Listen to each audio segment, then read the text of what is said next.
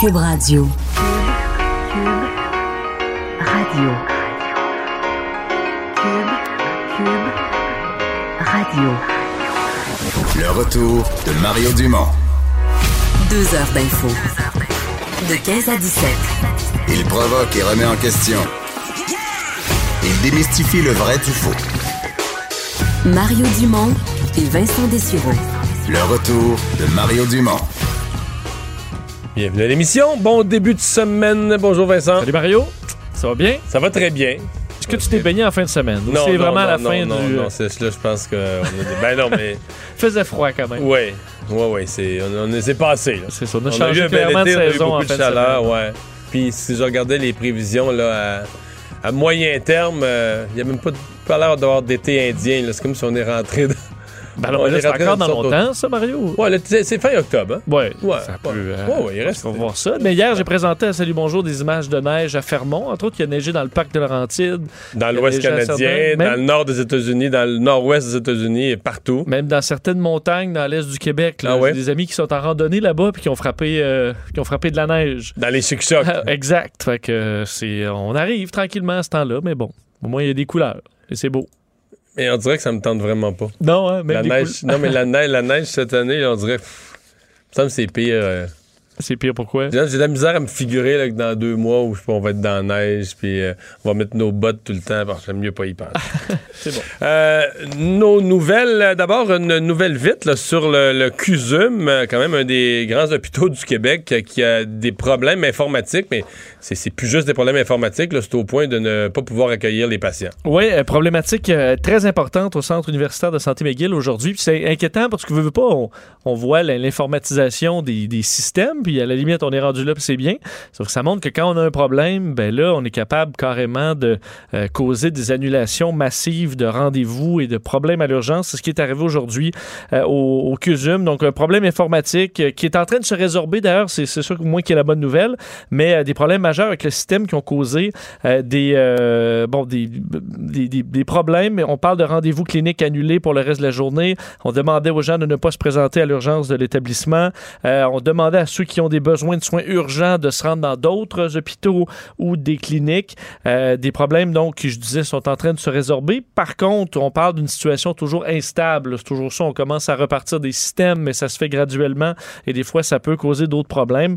Alors, on a décidé d'annuler les rendez-vous prévus pour aujourd'hui, même si dans certains cas, les équipements seraient, euh, repartis.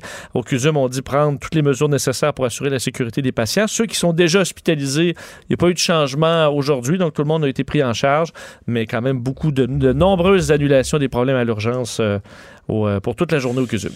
Début de l'enquête euh, préliminaire pour Éric Salvaille. Oui, c'était quand même une image assez forte. Euh, je dis image parce qu'on n'a que l'image, vu que Éric Salvaille euh, est arrivé au euh, centre judiciaire Gouin vers 9 h ce matin euh, en silence. Donc, questionné par les journalistes qui, euh, qui ont tout fait pour essayer d'avoir quelques mots. Ça je, n'a je pas trouve ça un fonctionné. peu. Je, je- comprends mal, c'est-à-dire que je comprends qu'ils ne disent rien aux journalistes parce que c'est sûr que son avocat il a dit ça, puis il faut pas que d'aucune façon, t'as pas intérêt à, à- à donner du contenu. Mais comme tu es une personnalité connue des médias, tu sais, t'arrêter, puis tu sais que tu vas passer aux nouvelles de toute façon. Là. On peut faire une petite. T'arrêter pour euh. dire, écoutez, euh, pas, j'aurais pas de, de commentaires à vous formuler euh, ce matin, puis euh, c'est un moment important pour moi là, devant, le- la justice, devant la justice aujourd'hui, puis tout ça, tu vas, là. Mais Ouais, tu peux faire une phrase là. tu même le, je veux dire, un, jour- un avocat peut dire. Tu, tu fais bien de faire. Fais une phrase, puis ils vont te lâcher. euh, Ils te courront pas après. Ben oui. Mais là, le silence absolu, ça fait. fait pas ça. Ça fait bizarre. Donc, c'était quand même un- pas un long chemin. Ben, mais assez moins, ça a long. paru assez D'après moi, lui, ça y a paru assez, assez long. long. Parce que, euh, notamment parce que c'est au centre judiciaire Gouin, là. Exact. Euh, au palais de justice, ils peuvent rentrer à l'intérieur avec le véhicule, puis euh, il y a des zones, il y a des zones pour aller rencontrer son avocat, puis tout ça, où les journalistes n'ont pas accès. C'est pas le cas. D'ailleurs, bon, c'est- particulier qu'on soit au centre judiciaire Gouin. Je vais revenir là-dessus dans, quelques instants. Mais donc, euh, le, la vedette, on va dire déchue euh, de 50 ans, était vêtue de, en, bleu, euh, donc paraissait calme. Mais comme je vous dis, il n'a pas fait de commentaires alors qu'il arrivait pour son enquête préliminaire, alors qu'il est accusé d'agression sexuelle, séquestration et de harcèlement envers Donald Duguay. Non, qui qu'on peut dire parce qu'ils l'ont volontairement les sorties publiquement. On a très peu vu Éric Depuis deux ans, depuis sa sortie du, paysage télévisuel, dis- disons. Euh, il écoutait, semble-t-il, ce matin très attentivement le témoignage de la présumée victime, Donald Duguay, qui était, semble-t-il, très émotif, mais plutôt factuel sur les événements qui se seraient déroulés en 93. Il a été ensuite contre-interrogé par Michel Massicotte, l'avocat d'Éric Salvaille. Euh, tout ça est, est, euh, frappé d'un interdit de publication, par contre, alors on ne peut pas vous, en dévoiler la nature. Euh, Éric Salvaille été arrêté en janvier dernier, a choisi de subir un procès devant juge et juré. Et euh, je vous disais, au centre judiciaire Gouin, c'est quand même particulier de retrouver Éric Salvaille à cet endroit. Pourquoi? C'est pas parce qu'il est particulièrement dangereux. Le centre judiciaire Gouin, on a construit ça pour gérer les immenses dossiers, entre autres des Hells Angels. Puis on voulait pas les promener de la prison, tu sais, les mettre dans un autobus puis les promener à journée longue là, de la prison au, euh, au palais de justice avec les, avec les risques de transport. Il y a d'un tunnel qui permettait d'éviter tout ça. Il n'y a pas de fenêtre dans l'édifice. C'est vraiment fait pour la sécurité. Alors, euh, c'est pas pour une raison de sécurité qu'on envoie Eric Salvaille là. À la base, c'est vraiment pour que les choses avancent. Donc, on semble euh, peut-être l'effet de nombreux euh, arrêts Jordan ou autres euh, pressions du genre dans le système de justice font qu'il y a de la place au centre judiciaire Gouin, mais on va aller au centre judiciaire Gouin euh, plutôt que reporter alors qu'on a besoin, semble-t-il, de trois jours quand même avec juge, avocat, l'accusé, les témoins. Tout le monde peut se déplacer. Il y avait de la place. Alors, on va de l'avant. Quoi qu'on dise aussi que pour, euh, en raison de l'intérêt médiatique, il y a beaucoup de médias. On avait besoin d'un endroit avec beaucoup de place et euh, ce centre était disponible. Alors, pourquoi pas? C'est pour ça qu'Éric Salvaille euh, était là aujourd'hui. Ah, pour Salvaille, c'est le début d'un processus judiciaire pour Frank Zampino. C'est la fin. L'ancien numéro 2 sous Gérald Tremblay, numéro 2 de la, de la ville de Montréal, Oui. qui a, qui a gagné euh, sa, sa demande de faire arrêter toutes les procédures. Oui, et vraiment une autre euh, histoire, euh, une autre tuile sur, euh, sur l'UPAC, une autre histoire gênante. L'ex numéro 2 de la ville de Montréal, Frank Zampino, libéré de toute accusation, toutes les accusations qui pesaient sur, lui ce matin. Pourquoi? Parce que l'UPAC a épié ses communications avec son avocat de façon illégale. C'est la décision de, Joël, de la juge Joël Roy aujourd'hui qui ordonne l'arrêt des procédures contre l'ancien président du comité exécutif de la ville de Montréal. Lui est accusé de complot, fraude, abus de confiance après euh, le projet d'enquête Fronde qui avait mené à son arrestation avec sept co-accusés. Il faut dire que Frank Zapino, c'est un nom qui revient souvent depuis 2009 maintenant. Ça fait plusieurs Oui, mais années. qui n'aura pas été condamné finalement. Effectivement, parce, Parce que, dans l'autre procès, il était acquitté. Euh, le procès de, du Faubourg contre cœur. Mhm. Et là, ben, il est libéré. euh, et pourquoi? Mais en fait, là, dans ce cas-ci, c'est qu'il sera jamais ju- Il n'est pas acquitté. Il ne sera jamais jugé sur le fond. Exact. C'est pour une histoire quand même gênante. hein, C'est qu'en deux mois, à l'été 2015, un juge a autorisé l'UPAC à intercepter les communications de Frank Zampino. Euh, on parle de 39... En fait, là-dedans, il y a 39 échanges avec son avocate. Euh, alors que ça, c'est illégal, en fait, puis ça me paraît un peu l'ABC. Euh, Ben, c'est ce euh, qu'on la dit. Moi, protection, tout simplement, le secret professionnel entre le- un avocat et son client. Et dans le monde judiciaire, dans le monde des enquêteurs, on me dit c'est c'est vraiment c'est le cours 101 de l'enquête là. Tu peux écouter des conversations, tu ne peux pas écouter la conversation quand il parle à son avocat. Il faut que tu déconnectes dès qu'il parle à son avocat. À moins il y a des cas d'exception. Si l'avocat lui-même était soupçonné. Si tu avais un mandat d'un juge, je veux dire, on pense que cet avocat-là est corrompu, qui fait lui-même partie du système de, de- corruption, où là, tu pourrais euh, écouter le début de la conversation, puis là, voir est-ce qu'il se parle magouille, puis de la minute, même si l'avocat est pris dans des histoires de corruption, de la minute qu'il parle en relation avocat-client, qui demande des conseils ou qui parle de sa défense, il faut que tu décroches. Tu peux pas. C'est vraiment sacré. C'est difficile de penser qu'un principe aussi clair, aussi établi, aussi sacré, qu'à l'UPAC, ils ont pas pris ça au sérieux. Effectivement, surtout que c'est un dossier qui est quand même très important. On parle de euh, contrat public arrangé, euh, du moins c'était dans les c'était l'accusation reliée à un stratagème pour euh, des contrats arrangés de 160 millions de dollars. On sait à quel point ça a coûté cher ce genre d'histoire-là au Québec. Dans ce cas-là, c'est en 2001 et 2009. Euh, donc des contrats arrangés en échange de, de, financement pour Union Montréal. Et la juge a tenu à dire qu'on aurait pu le tenir un procès quand même en retirant cette preuve-là, mais elle dit que les violations signifieraient que la fin justifie les moyens. L'intégrité du procès la confiance du public en l'administration de la justice sont en jeu. Alors, euh, c'est pour ça qu'on est assez ferme sur ce dossier-là du côté de la juge. Alors, euh, écoute, ça commence à faire beaucoup sur le dos de l'UPAC. Ouais, c'est pas. Non, on parle d'année noire pour l'UPAC. Il y a beaucoup de juges qui commencent à taper euh, dans Oui. leur jugement sur le travail des policiers. Ouais, puis en même temps, c'est. le public peut se dire, ouais, mais c'est parce qu'ils ont trop voulu en faire, là. Mais c'est parce qu'à un moment donné, il y a une méthode, là, tu sais, il y a une méthode, il y a des règles à respecter. T'es pas plus avancé si en voulant trop en faire, t'es plus capable d'obtenir la condamnation parce que tes méthodes sont pas, euh, sont pas acceptées par la Cour. Euh, mais c'est difficile de comprendre qu'est-ce qui s'est passé, qu'est- qu'est-ce qui a glissé à l'UPAC, parce que, tu sais, leur première... euh, non, euh, les trois, deux, trois premières années, les arrestations à l'hôtel de ville de Laval, les gens ont plaidé coupables pour la plupart. C'est qu'est-ce qui s'est passé à un moment donné que tous les dossiers se sont mis à mal aller, à déraper. euh, Mais est-ce qu'on s'est senti, vu qu'on était comme un peu l'autorité, euh, ouais, un peu au-delà de... au-dessus des lois, je sais pas. Euh, on reste dans le monde de- des, procès, c'est vraiment ça, mais il y a celui d'Hugo Fredette qui se continue, la défense. Donc, la semaine passée, on avait eu un peu la, stratégie de la défense. Mais je veux dire, franchement, Vincent, j'avais pas vu venir. euh, je, comprenais qu'on voulait présenter Fredette comme, bon, euh, peut essayer de le présenter en victime d'une femme, d'une relation qui était devenue difficile.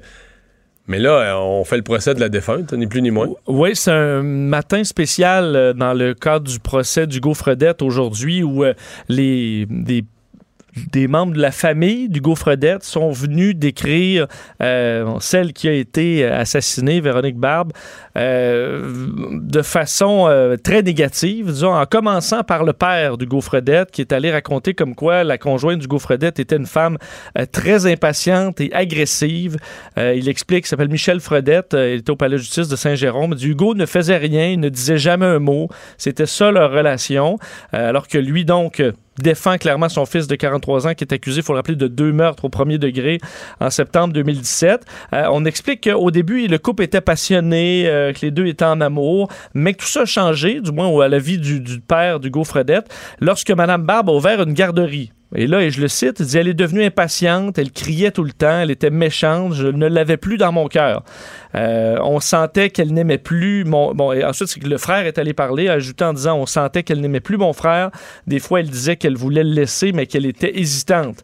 Et là, tout ça a amené le- les avocats de la couronne à, euh, être à s'opposer aux questions parce que c'était carrément juste des questions très, très critiques envers la défunte. Mais c'est pas le procès de euh, Véronique Barbe versus Hugo Fredette. Il y en a une qui est morte. Puis, puis mettons qu'elle est. euh, mettons là, qu'elle était là, harassante, là, vraiment fatigante avec ses commentaires. Mais je veux dire, euh, tu- peux, tu peux te séparer, tu peux la divorcer, tu peux aller habiter loin d'elle, tu peux éviter tout contact, T'es un, natu- t'es Mais un tu pas- adulte? mais tu peux pas l'assassiner, là.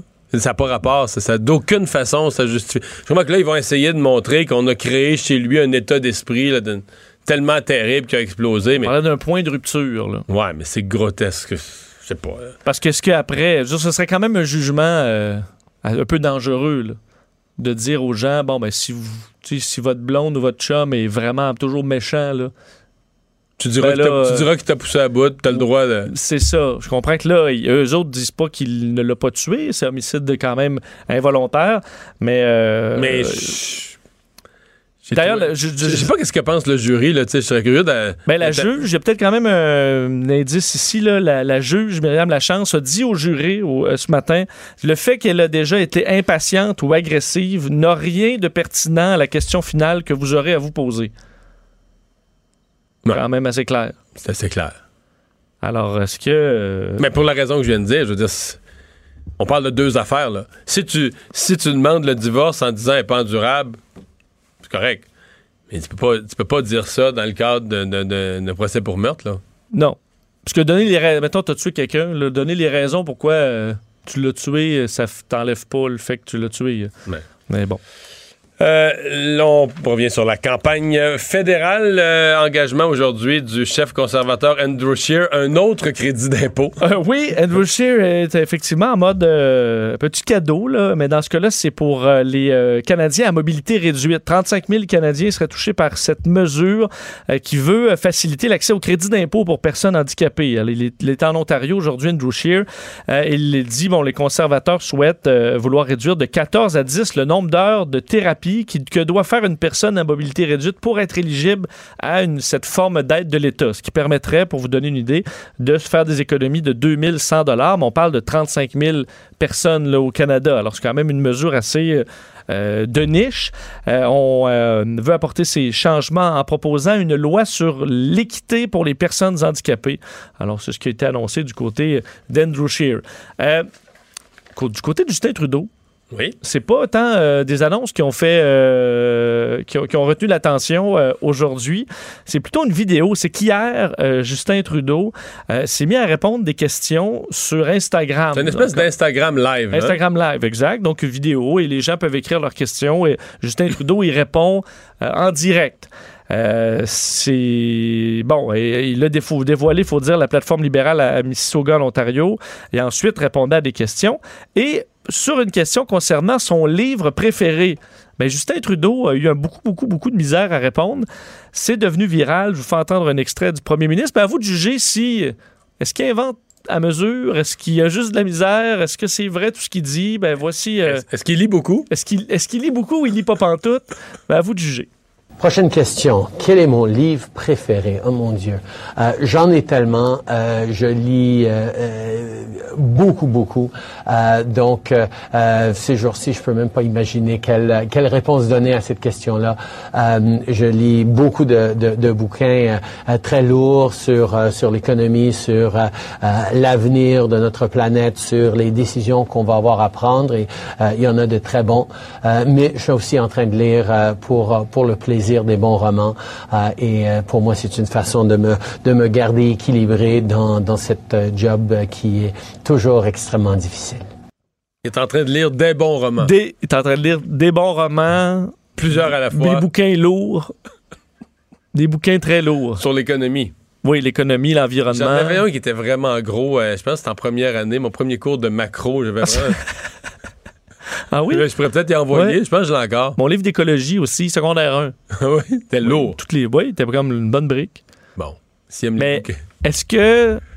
Est-ce qu'il a été pris. Parce que, je veux dire, je, je comprends les livres. La question, c'était pas qu'est-ce que vous lisez ces temps-ci. C'est votre livre préféré. là. donc, ça amène un peu à, à vie. Là. Y Au un, pire, tu un le- livre Le marquant? petit prince de Saint-Exupéry, c'est une valeur sûre. Oui, ça, il y a quelques valeurs sûres, mais il a semblé vraiment être pris euh, au dépourvu. là. Ouais. Mais disons que c'est difficile de. C'est difficile de penser qu'il lit beaucoup. Là. Mais moi, selon sa réponse, si tu fies au mot, il lit tout le temps. Là. des bons romans, puis des gros livres lourds. Dire, Sur l'économie. Il n'y a pas un moment où il lit pas. Là. Mais il peut pas en nommer un comme ça. Là. Non, à la volée, euh, il y en aurait trop. Il ne saurait pas par où commencer. Il lit trop des bons romans. Selon, mais ton, tu penses quoi? Ben écoute, moi, euh, moi, ce que ça m'a dit, c'est qu'il lit peu. OK. C'est genre, il en vient. Mais c'est correct, non, à la limite. y Emmanuel, pu- Latra- Emmanuel Latraverse avait quand même une autre explication intéressante. Elle dit qu'il est tellement dans le politically correct, lui et d'autres politiciens, que t'oses même plus. Là. Si tu dis un livre de Margaret Atwood, les francophones vont être, euh, Ah, vont être outrés. Euh, si tu nommes un livre euh, Ben, pas, québécois, d'Arlette d'abord, va- Couture, les Anglais vont être, non, non, vont être outrés. Euh, si c'est un livre, là, le thème du livre, je sais pas, là, si c'est un livre de science-fiction, de ci, de ça, tu vas finir par blesser un peuple, une nation, euh, une communauté. J'avoue que ça, c'est le genre de liste où tu sors ça, mais après euh, trois heures de réunion. Là. Parce qu'ils font ça, des fois, les politiciens sortent, mettons, leur playlist, là, leur liste de lecture. C'est très étudié Ben là, pour plaire à tout le monde. Philippe Couillard avait sorti ça, là. Je veux dire, il y avait juste un petit peu d'anglophone, pas trop, quelques hits pour avoir l'air un peu jeune, mais quand même des, des succès établis pour pas avoir l'air trop. Ça, c'est quand le journal te le demande le mercredi, puis dis, donnez-nous ça pour la, la, la- Ben ouais. Là, t'as trois jours pour travailler dessus. si, je veux dire, si tu prends son cellulaire, là, ça ressemblera à rien de ça. Là. Mais je pense qu'il a été pris là-dedans. Alors, il t'aurait pu, il aurait admettons, avoir le temps, il t'aurait sorti ah, ben, quatre beaux choix de livres, un, ou deux, euh, un, au moins un bon québécois, quelque chose de récent, une bonne histoire, quelque chose de plus nouvelle. euh, plus profond, une biographie d'un personnage, oui, d'un personnage autochtone, autochtone. oui, de, et ça, ça aurait marché, mais en, vous qu'en direct, Ça il a n'y a mal, peut-être plus aucune spontanéité. ça a mal sorti un petit peu. une réponse vide automatique. Mais il reste qu'il a quand même pas trouvé un. Un seul livre à donner. Si tu te demandes à la limite, là, ce qui, mais là, c'est parce que c'est ça le ton livre préféré. Si on te demandait quel livre tu es en train de lire présentement, tu peux dire que présentement, là, j'en ai, J'en pas en- j'en ai pas en cours. Je suis en campagne électorale. J'ai, euh, à, chaque C'est soir, correct. à chaque soir, j'ai des dizaines de rapports à lire, euh, des, des- des documents liés à notre programme. des- je suis premier ministre, il faut que je lise des rapports internationaux sur l'état des pays, peu importe. Bon, on dirait qu'il travaille fort, puis il n'y a pas le temps. Ouais, c'est pas une obligation de lire un livre. Là? Non. Mais là, ce qu'il de dire qu'il lit énormément. Mais moi, c'est Oh. vrai que les, les li- les livres lourds, là, c'est. C'est son sac. Quand il était à l'école, peut-être son sac à dos, ça devait être tannant à traîner. Tous ces livres lourds. Ben oui.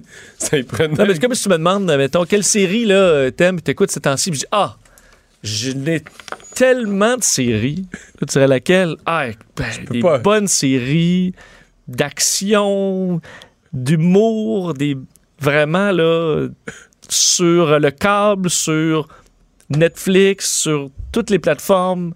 J'en aime, là, j'en mange. Mais tu peux Là, pas. tu, là, tu dirais, ben voyons, dit n'importe quoi. Nomme-moi ça une. Bon. Enfin, c'est un détail. Euh, euh, sauvetage euh, d'employés d'un bateau à Québec, ça a été euh, quand même mystérieux. Ça l'est encore pour une partie. Oui, deux membres de l'équipage d'un bateau de croisière. C'est la saison des bateaux de croisière, faut dire, au, Québec, et particulièrement dans la ville de Québec, les, navires qui viennent profiter des, couleurs d'automne. Et un de ces bateaux-là, bien évidemment, l'équipage qui, qui reste là, dans le secteur de la rue Dalhousie, euh, les, euh, les gardes-côtes ont eu besoin de venir en aide à deux membres d'équipage qui sont tombés, du moins qui se sont retrouvés dans les eaux du fleuve Saint-Laurent. Euh, C'est des passants qui ont entendu des cris et qui ont remarqué les deux hommes qui semblaient en difficulté. Ils avaient leur veste de, de flottaison. Alors, ils étaient comme prêts à tomber en bas du bateau. Tu me demandais tantôt si je m'étais baigné dans, dans- dans le lac en fin de semaine. Oui. D'après moi, je me suis pas baigné dans le lac parce que l'eau était trop froide, là, mais d'après moi, celle du fleuve là, doit, être, euh, doit être assez elle doit être assez froide. Là. À Québec, il n'a Je pas fait chaud en fin de semaine. pas en Aussi, combien de temps tu tombes en hypothermie, mais de pas être, euh, au bout, à mon avis, au bout d'un certain nombre de minutes, tu tombes en hypothermie. là. Oui, tu penses, là? Ben, quand même, on... Je sais pas. Ben, oui, je me baignais aux Îles-de-la-Madeleine, là, en... Ah, mettons, pas longtemps. Tout là, habillé, En nous, là. une heure? Ah, pas une heure, mais ils sont pas restés une heure. Non, non, là. non, mais je te dis qu'il serait tombé en hypothermie. Ah, Je ok, pas oui. Non, je comprends, mais tu sais, pas en deux minutes, là. Non, mettons, non, non, là. non, Ils peuvent non, quand même euh, je patauger un certain temps. Mais oui, après, un oui, parce qu'ils ont d'ailleurs euh, eu euh, certains symptômes d'hypothermie. Alors, tu as, fait raison. Mais euh, la, la garde côtière a été donc alertée. Le service de police de la Ville de Québec aussi est venu porter assistance. Bouée de secours lancée et tout ça, on les a finalement ressortis de là à peu près après 30 minutes. Alors, c'est pour ça que je fais quand même un bon délai. Les deux personnes ont été transportées à l'hôpital pour des symptômes quand même légers, mais d'hypothermie. Et là, on se questionne, mais qu'est-ce que qu'est-ce qui s'est passé? Euh, on se demande même, est-ce que c'est un accident ou un geste volontaire? Est-ce que ça peut être euh, deux hommes qui ont décidé, ah, on se lance à l'eau, puis finalement qui n'étaient pas capables de ressortir? Euh, Mais c'est des employés. c'est pas- des employés. C'est vraiment des employés d'un des navires qui étaient là. Euh, la police de Québec va tenter d'éclaircir eux les n'ont pas, raisons. eux ont pas donné d'explication. Ben, pas sur le coup, là. Alors, je suppose qu'ils se dirigeaient vers, vers l'hôpital, mais non, on n'a pas les détails exactement pourquoi. Ça peut aussi être des gens qui en étaient en train de peindre ou... euh, Ouais, une manœuvre, c'est ça, de, des mais travaux. euh, c'était un peu curieux de, de- de- de voir ça. Heureusement, ils, étaient, ils avaient leur veste de sauvetage. Alors, ils étaient bien équipés pour tomber en bas du bateau. Le Apollo, cet achat, cette acquisition du gouvernement du Québec, de la Société des traversiers, euh, on va y trouver un rôle finalement. Oui, parlant de navire, ben, il restera euh, pour la, écoute, pour la postérité. Euh, dans le, on va le couler. Qui- À Godbout. à Godbout. Euh, le navire désuet, on sait qu'il a été acheté d'urgence, on se rappelle, pour 2,1 millions de dollars euh, dans tout le, le- le- sans inspection, euh, dans toute la saga entourant euh, le FA Gauthier. Donc, ça aurait été un remplacement très, très court, étant donné que le bateau était carrément fini, pardonnez-moi l'expression. On va le couler au fond du fleuve Saint-Laurent pour servir, servir de récif artificiel. Le maire de Godbout, dès les jours qui ont suivi là, le retrait du UNM Apollo, il nous l'avait mentionné même sur nos ondes que c'est ce qui l'intéressait à première vue, là, euh, d'en faire un récif naturel pour attirer entre autres les, les touristes. Sauf que là, il faut qu'on en retire tout ce qui pourrait être source de pollution. C'est ça. Tu peux pas juste faire sauter le fond du bateau ou utiliser couler. un vilebrequin, puis le bateau coule à, à peu de frais. Euh, ça va se faire à l'été 2020. Euh, on va l'immerger au fond de la baie de Godbout euh, et l'organisme sans but lucratif qui est en charge du, dossier s'appelle la Société Apollo, a reçu les autorisations de Transport Canada et d'Environnement Canada, euh, vont avoir le bateau pour un dollar. Le problème, c'est que tu beau avoir le bateau pour un dollar, et tu peux pas effectivement juste le laisser comme il est. Tu dois Ben, tout ce qui est retirer fluide, huile, pétrole, de tout tout ce qui est traces d'hydrocarbures, tout ce qui est équipement euh, qui peut être dangereux pour la, la nature. Je suppose qu'il y a des, des types de peintures qu'on doit sûrement retirer aussi parce qu'ils peuvent contenir tout ce des, qui est pile. tout ce qui est pile. Alors, évidemment, il y a une- on en retire là, presque tout pour laisser que la carcasse qu'on va ensuite percer pour enlever des bouts qui pourraient, par exemple, euh, euh, briser des combinaisons de plongeurs. On va, on va tout s'organiser pour en faire un récif sécuritaire pour des plongeurs qui puissent s'y promener. Tout ça, ça a quand même un prix autour de 2 millions de dollars. Alors, c'est le prix du bateau qui nous aura servi quelques semaines. J'ai pas de doute que ça va amener du tourisme et des plongeurs dans le petit village de Godbout. Mais d'après moi, si tu, ben, tu vas me dire, il faut s'en débarrasser pareil du bateau. Mais d'après moi, avant que tu aies généré 2 millions en retombées touristiques nettes, là, en valeur ajoutée nette, euh, Ouais, ça va prendre ça- quelques années. Là. Oui, sauf Quelques que... décennies, Sauf qu'il aurait fallu débourser à peu près ça pour l'envoyer à la casse. de toute façon. Ouais. Alors, tant qu'à payer 2 millions, aussi bien en faire quel- un endroit touristique, surtout à Godbout. Puis il n'y a pas grand-chose à faire là, là. On s'excuse pour les, les gens de Godbout, mais ça fera une destination. Puis, veux, veux pas, ça s'adressera à des plongeurs assez expérimentés, des gens qui ont un certain budget, qui peuvent dépenser quand même dans la région. Ouais, parce que c'est, il doit y avoir de la profondeur à cet endroit-là. C'est pas n'importe qui. euh, Non, surtout dans le fleuve. Tu sais, en fait, c'est la baie de Godbout. Je sais pas si c'est un coin où il y a beaucoup de courant, mais c'est quand même le fleuve Saint-Laurent, ça représente quand même des, des défis. Un c'est pas- défi, c'est ouais. souvent pas les premières plongées. Euh, et, et à mon avis, il n'y a pas beaucoup de navires de cette grandeur-là. Ça demeure quand même un grand navire qu'on peut visiter comme ça, euh, du moins dans le nord-est. le- Hmm. Mais ça le devient nord plus du pays, là. intéressant après un certain nombre d'années. Là. Ouais, au début, c'est je une carcasse, c'est ça, au début, euh, c'est une carcasse sèche. Après ça, ben, il y a des mollusques, il y a comme une vie qui se greffe autour, qui rend, euh, qui rend la visite plus, euh, plus intéressante. Euh, on va faire une pause euh, dans un instant. On va parler du premier anniversaire de l'élection de la CAQ. Quel bilan ils font de leur première année? Le ministre Éric Kerr va être avec nous. Le retour de Mario Dumont, le seul ancien politicien qui ne vous sortira jamais de cassette. Mario Dumont et Vincent Dessureau. Cube Radio. On est de retour. Alors, Vincent, ça fait un an, jour pour jour. Demain, l'élection de la coalition Avenir Québec. Ça passait vite. Ça passe vite. On commençait parce que c'était les débuts de Cube Radio aussi. En fait, je pense que nos débuts, nous, c'était l'asserment- le premier événement Le 15 politique octobre. majeur, c'est l'assermentation du, du nouveau Conseil des ministres.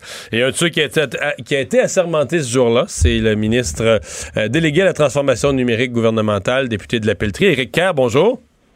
Bonjour, M. Dumont, comment allez-vous? Très bien, ça a passé vite un an? Eh, C'est, c'est, c'est rien de le dire. Je, je- c'est- j'ai l'impression qu'on était, euh, qu'on sort de l'élection, et déjà, effectivement, on va, on va souffler la première bougie de, de notre gouvernement. Donc, oui, ça, ça, ça passe très vite, ça va très vite. Et euh, c'est là qu'on se rend compte qu'on a un mandat pour faire tout ce qu'on veut faire. C'est peut-être pas, euh, c'est peut-être pas autant qu'on pense. Ouais.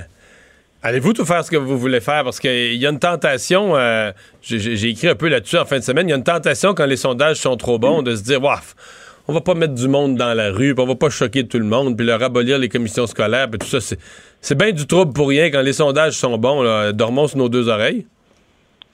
Ben, en fait, je pense que c'est, le contraire qu'il faut faire parce que si les sondages sont bons, c'est parce qu'on n'a pas fait ça. On n'a pas mis le gouvernement du Québec sur le pilote automatique ou on on n'a pas fait euh, euh, très attention à ne pas mettre de l'avant des dossiers qui sont controversés. Au contraire, on a, euh, je dirais, rempli les engagements qu'on au moment où on se parle, évidemment, parce qu'il y a encore du temps, il y a encore des engagements à remplir, mais on, dans cette première année, on s'est attablé comme gouvernement à remplir les engagements qu'on avait pris en campagne électorale. Je pense que c'est ce que les gens apprécient. On le fait sans, sans arrogance. Euh, on le fait dans le, dans le respect de la société en général, mais on le fait.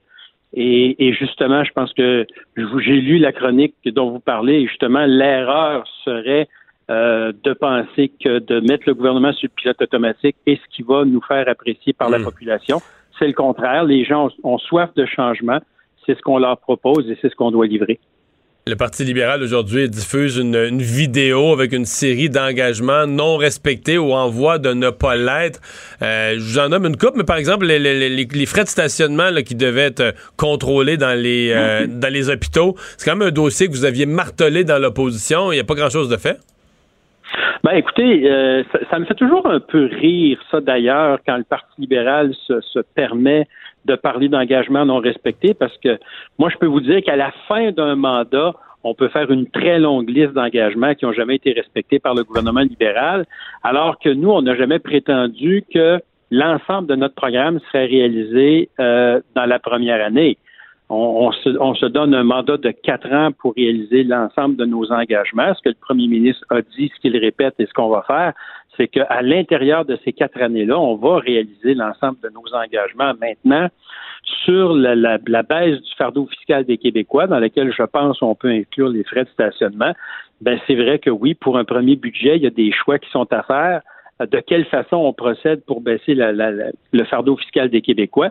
Les choix qui ont été faits est d'entamer euh, l'harmonisation de la taxe scolaire, donc diminuer le fardeau fiscal des Québécois par la taxe scolaire, par l'harmonisation aussi des frais de garde. On avait promis euh, de diminuer ça, on l'a fait par euh, l'augmentation des allocations familiales euh, qui, qui, sont euh, disons, qui, qui manquent un peu de générosité pour le deuxième, troisième enfant. Donc ça, dès le premier budget, ce sont des engagements qui ont été remplis et qui touchent euh, un plus grand nombre de, de nos concitoyens. Mais on l'a dit, on l'a répété, les frais de stationnement vont aussi faire partie de cette de cette volonté-là de baisser le fardeau fiscal des Québécois. Maintenant, on, on a quatre ans pour le faire et, euh, on va le faire à l'intérieur des quatre années. Hmm. Le, vos euh, politiques sur euh, l'environnement, les changements climatiques, avez-vous peur que ça devienne euh, une espèce de, dossier qui vous enfarge tout le temps, que d'être incapable comme gouvernement de réconcilier ce qu'on a vu comme comme énergie dans la rue vendredi avec une volonté de développement, c'est-à-dire on comprend que la plupart des environnementalistes ne veulent plus voir de projets d'amélioration de routes, de projets économiques qui de près ou de loin touchent les hydrocarbures. Est-ce que vous allez être piégé par ça? Non, je crois pas. Je pense que euh, au Québec, il y a, un, appétit, il y a une soif euh, pour qu'on ait des politiques euh, plus éco-responsables. Euh, mais en même temps, on est tous conscients que, bon, écoutez, l'activité humaine, elle est là, elle existe. On ne cessera pas d'exister. À tout le moins, c'est ce qu'on c'est ce qu'on cherche comme finalité. Et je pense qu'il faut le faire, mais il faut le faire de façon pragmatique. Et, et, encore là, je prends nos prédécesseurs qui euh, se targuent d'être très, très environnementalistes, mais qui euh, ont raté toutes les cibles qui s'étaient fixées. Donc, moi, je, je pense qu'on va juger l'arbre à ses fruits. Euh, le ministre de l'Environnement, Benoît Charette, a promis une politique ambitieuse pour le début de l'année 2020. Il, il y travaille, mais dans une perspective où, encore une fois, ce qu'on va proposer, ce sont des choses qu'on va être capable de livrer et les cibles qu'on s'est fixées pour 2030, on va les atteindre. Donc, euh, je pense que ce qui est important, c'est euh, la démarche qu'on a entreprise de s'assurer de fédérer aussi euh, le plus grand nombre de, de, de d'intervenants, que ce soit dans le milieu de dans le milieu de l'industrie, parce que ça, par, ça passe par là aussi, euh, que ce soit dans les différents milieux, il faut se donner un plan collectif, un plan d'ensemble, un plan qui va être réaliste, puis un plan qui va surtout nous permettre d'atteindre nos cibles de 2030, et c'est là-dessus qu'on travaille. Mmh. Euh, en matière de, de, transformation numérique, parce que vous étiez un de ceux qui, dans la perception du public, l'un de ceux qui arrivait dans un poste où il y avait du, du, travail à faire. En tout cas, il y avait une perception euh, suffisante pour que dans le journal, on ait un dossier euh, hebdomadaire, quasiment quotidien, qui s'appelle le, le, bordel informatique. Euh, Est-ce que c'est moins le bordel un an après? Est-ce que vous pouvez dire aux Québécois qu'il y a de l'ordre qui a été, qui a été remis là-dedans? Vous aviez parlé d'économie qui est en dizaines de millions qui pouvaient se faire dans ce seul secteur-là. Est-ce qu'on a commencé à faire ces oui. économies?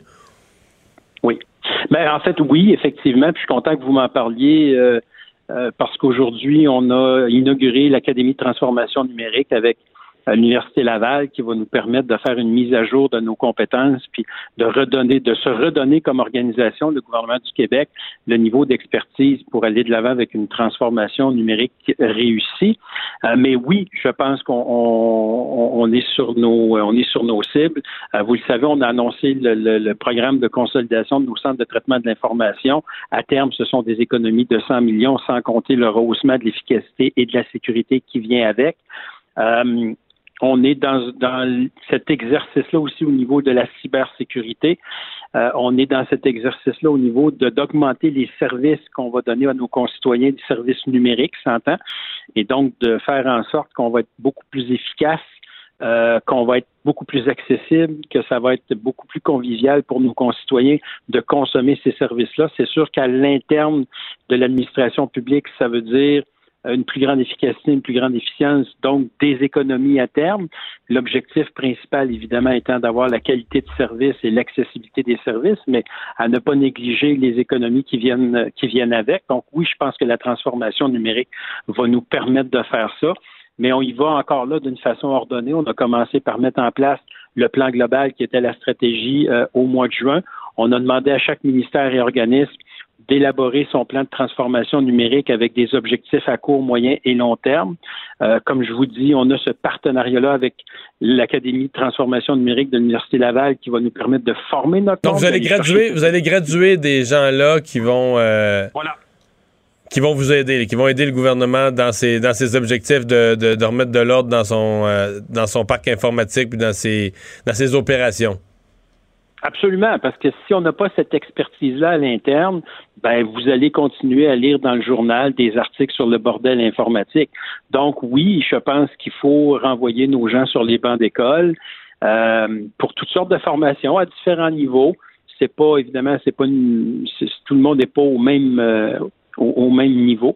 Donc, il faut s'assurer d'aller euh, d'aller chercher cette expertise-là qui va nous permettre de réussir les, les, la, mise, la mise en place de la transformation numérique. Euh, parce qu'on va avoir cette expertise-là. Quand on a l'expertise, ben on, on, prend les bonnes décisions, on choisit les bonnes technologies, on gère mieux nos projets, puis ça, ça donne des, hmm. des succès. Puis on en a eu un premier avec le déploiement de la version 12 de Sagir, là, qui, est une opération assez majeure, merci, euh, puis qui, somme toute, là, c'est vraiment bien déroulé. Donc, je pense qu'on a fait la démonstration qu'on pouvait gérer des projets d'envergure, puis on va continuer dans cette dans cette voie-là. Le, ce matin, euh, sur les ondes d'LCN, j'ai eu l'occasion d'interroger le, chef de l'opposition euh, officielle, Pierre Arcan, euh, de lui parler du troisième lien. Et il rappelait, dit nous, au, gouvernement, au Parti libéral, on n'est pas contre le troisième lien, on est pour, mais on avait fait un plan sérieux, bien structuré, qui nous amenait à des travaux en 2026. Puis dit la CAQ, c'est de l'improvisation, ils n'ont pas de plan, c'est n'importe quoi. Puis ils vont peut-être finir de toute façon par arriver à la même année 2026 vous, vous avez mis votre siège en jeu, que les travaux allaient être amorcés à, l'intérieur de ce mandat. Euh, qui on croit, lui ou vous? ben moi, je peux vous dire, euh, M. Dumont, puis je pense que vous et moi, on se connaît assez pour euh, que vous sachiez que quand j'ai dit ça, je le pensais, je le pense encore. le troisième lien, quoi qu'on en pense, quoi qu'on en dise, c'est une infrastructure qui est extrêmement importante pour le développement de la communauté métropolitaine de Québec. Euh, c'est un projet dont on discute à Québec depuis 70 ans. Il y a suffisamment d'études, d'évaluations qui ont été faites au cours de, cette, de très longues périodes-là euh, pour savoir que c'est une infrastructure dont on a besoin. Euh, on en a besoin, oui, pour une question de congestion routière, mais on en a besoin pour une question de développement économique. Il y a un chroniqueur de la presse en fin de semaine qui disait qu'il y avait un consensus scientifique contre le troisième lien. Mais ça, là, ça, ça me fait tellement rire parce que le consensus scientifique, c'est toujours sur la façon dont on interprète les études. Parce que les études disent, il y a congestion routière, on améliore les infrastructures, ça, évidemment, règle le problème de congestion routière, mais le problème de congestion routière revient. Pourquoi? Parce que les villes se développent, parce que la population augmente et parce que le, le, le nombre de véhicules augmente. Mais il y a une chose que euh, ces, ces, ces gens-là n'analysent pas, c'est le fait que on fait un lien direct entre augmentation de la capacité routière et augmentation du nombre de véhicules. Sauf que personne n'a été capable de nous expliquer pourquoi, dans la ville de Québec, et là je parle de la seule ville de Québec, euh, sans avoir augmenté aucune de nos infrastructures routières, dans les dix dernières années, le nombre de véhicules a augmenté de 115 000. Et là, je vous parle strictement des véhicules récréatifs, donc automobiles, fourgonnettes. Je parle même pas du transport, euh, du transport lourd et du transport commercial. Donc, moi, quand on fait ce genre d'analyse-là, de pseudo-analyse, ce que la science nous dit, c'est que les villes se développent, la, demande, elle augmente, et les villes doivent trouver des façons de répondre à cette demande-là par l'amélioration de leurs infrastructures et par l'amélioration du transport collectif. Et nous, on a toujours dit et on répète qu'il ne faut pas mettre ces deux choses-là en opposition parce que ces deux choses-là sont, sont nécessaires. C'est pas vrai que tout le monde, le, transport en commun va répondre aux besoins de tout le monde, mais pour ceux pour qui c'est une réponse, il doit être présent, il doit être efficace. C'est pour ça qu'on investit en transport en commun, puis c'est pour ça qu'on investit aussi dans nos infrastructures, parce que la mobilité dans une économie comme la nôtre, c'est une nécessité, c'est vital, et euh, il faut arrêter de mettre en opposition ces deux, ces deux situations-là, parce qu'elles se complètent, elles ne sont pas en opposition. Éric merci beaucoup d'avoir été là. Merci, M. Dumont. Au plaisir. Député caquiste de la Pelletrie, ministre de la Transformation numérique gouvernementale. Euh, Vincent me fait signe. Il y a une, une assez grosse nouvelle là, qui touche euh, euh, la ville de Percé. Oui, un incendie majeur euh, qui euh, mène à des évacuations, on dit même d'une partie euh, de la ville présentement. Je sais que j'ai lu que la route, est, la route, route, est complètement fermée. Parce que ça touche, en fait, c'est au coin de la 132 et de la route de l'église à Percé. Donc, la route 132 est fermée dans les deux directions présentement. et la ville demande aux citoyens ce secteur-là. J'essayais de, je, je, voyais là sur les, euh, les, les cartes là, qui c'est juste à côté pour ceux qui connaissent le coin du motel Les Épilobes. Donc c'est quand même vraiment au centre-ville, euh, probablement dans un édifice qui est alloué euh, et un peu placardé depuis un certain temps. Alors, c'est ce qui semble brûler présentement euh, de façon assez intense. Mais on semble craindre que ça, ça s'étende aux bâtiments voisins, si c'est pas déjà commencé. Exact, parce que c'est très rapproché là, de deux autres bâtiments, dont euh, ce, ce, ce, motel qui se trouve juste à côté. Alerte de, euh, donnée autour de 14 heures selon la Sûreté du Québec, qui intervient en assistance aux pompiers. Alors, on va surveiller. C'est un événement toujours en cours. Mario Dumont. Il s'intéresse aux vraies préoccupations des Québécois. La santé, la politique, l'économie. Le retour de Mario Dumont.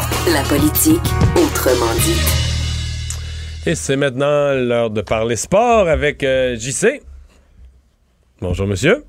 Salut, salut. Comment ça va? Ça va bien, vous autres? Ça va bien. Euh, Jonathan Drouin, toujours pas échangé? non. Mais, euh, mais là, j'ai vu que il reste, il reste trois gros dodos avant de sauter ouais. sur la glace en Caroline jeudi. Mais là, j'ai vu que tu recevais demain à ton émission Marc Bergevin. Fait que d'après ouais. moi, l'échange va se faire 20 minutes avant. Fait que tu vas arriver à chaud. Pas bon, ça, comme scénario? Tu penses que, tu penses que je vais avoir droit à un cadeau aussi providentiel? Écoute, euh, tu es ultra positif. J'aime ton enthousiasme et ton optimisme, Mario. Et j'aimerais que tu aies raison, j'en doute. Euh, j'en doute pas, hélas, mais j'en doute. Je okay. pense que je pense que Jonathan Drouin va finalement commencer la saison avec le Canadien. Va-t-il la terminer, c'est à voir. C'est Jonathan Drouin lui-même qui a la réponse. Alors, tu sais, Mike Bossy a dit euh, à mon émission, à JC la semaine dernière, il dit peut-être qu'il faut arrêter avec Drouin. Peut-être que ce qu'on voit de Jonathan Drouin, c'est ça, Jonathan Drouin, et il faut accepter de faire avec ou pas.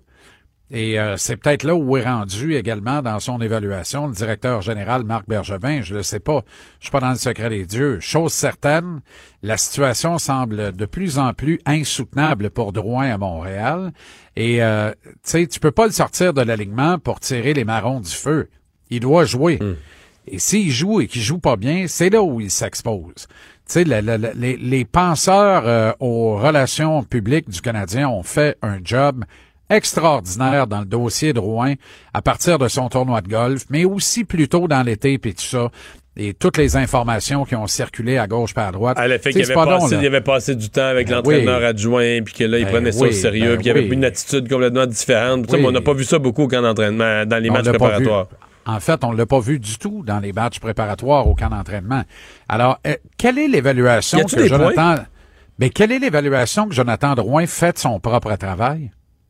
Est-ce qu'il a fait des points durant les, durant les, matchs? Euh? Non, je pense qu'il y a une passe, mais c'est pas important. Ouais. Tu sais, Mario, là, c'est comme un gardien de but peut donner 3,5 euh, buts par match en moyenne en quatre départs d'un match pré-saison.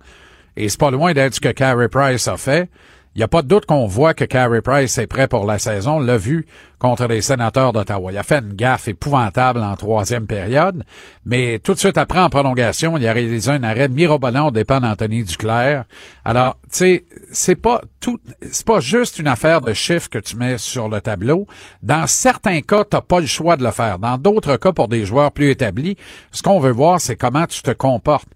Et Jonathan Drouin ne s'est pas comporté de façon exemplaire dans ce camp d'entraînement-là. Alors, mais quelle est l'évaluation que Jonathan Drouin fait de son camp d'entraînement, lui? Lui, est-ce qu'il pense qu'il a eu un bon camp d'entraînement? Il pense-tu qu'il était à la bonne place? Il y a peut-être un peu de ça dans l'impatience qu'il a manifesté aux médias euh, la semaine dernière. Alors, mais tu sais, regarde, on est encore là à parler de Drouin. Il a même pas joué samedi. tu comprends? Ouais. il va jouer euh, jeudi. Là, on a l'alignement final. Pas encore. Pas encore? Pas encore. Il reste euh, là, Charles Hudon s'en va à Laval. Ça, c'est clair. Et avec un contrat, un volet, ben, c'est un luxe que le Canadien peut se permettre parce que c'est une organisation qui fait beaucoup de sous. Alors, on aura une masse salariale d'autour de 10 millions à Laval, avec Carl Osner notamment, Charles Hudon, Dale Weiss, puis tout ça, euh, Charlie Engren aussi, mais ça, c'est correct. Euh, Hudon verra à la fin de la saison comment ça s'est passé. Ce sera-t-il trouvé une autre niche? Obtiendra-t-il une autre chance ailleurs dans la Ligue nationale? Sans quoi, est-ce qu'il ira directement en Europe? Un gars comme Hudon a une très bonne valeur dans, sur le marché européen.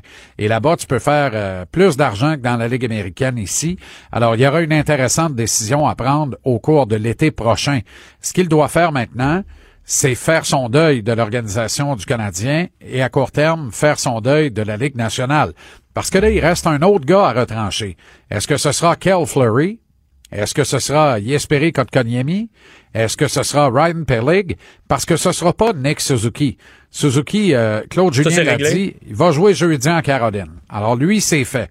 Puis je dis ces trois gars-là parce que l'autre solution, c'est de soumettre Mike Riley ou Christian Fullen au balotage dans le but de les retourner à Laval.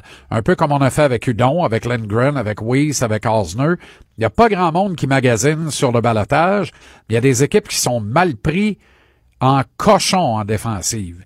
Et là, ces deux défenseurs, Riley et Fullen, que si tu les places au balotage, tu peux les perdre pour rien et il représente un luxe de profondeur à la ligne bleue chez le Canadien. C'est pas des gars de top 4, ça ne sera jamais, mais c'est des gars qui ont des qualités qui sont intéressantes quand il est question de la profondeur pour une équipe à la ligne bleue. Alors, la solution facile, c'est de retourner un gars qui est pas obligé de passer par le balotage. Alors, ça nous laisse Perlig, Kotkaniemi et Flurry. Flurry, moi, je pense qu'il en a fait assez. Tu sais, la décision là qui va qui va se prendre euh, ce soir ou demain matin, c'est probablement Claude Julien qui va la prendre, Mario. Si Claude Julien dit à Marc Bergevin, arrange ça comme tu veux, mais moi, Pale et Fleury jouent le match de jeudi en Caroline, et Kotkaniemi joue pas, mais Kotkaniemi s'en va à Laval. S'il dit la même affaire au sujet de Fleury ou de Paylig, ce sera Fleury ou Paylig qui va aller à Laval. le directeur général pourrait imposer cette décision-là, mais c'est pas de bonne loi de le faire. Tu dois travailler conjointement avec ton coach et dire, toi, tu veux mettre qui sur la glace jeudi en Caroline? Alors, le coach lui a déjà dit, Suzuki joue. Parfait pas de question. Suzuki ira pas commencer la saison à Laval.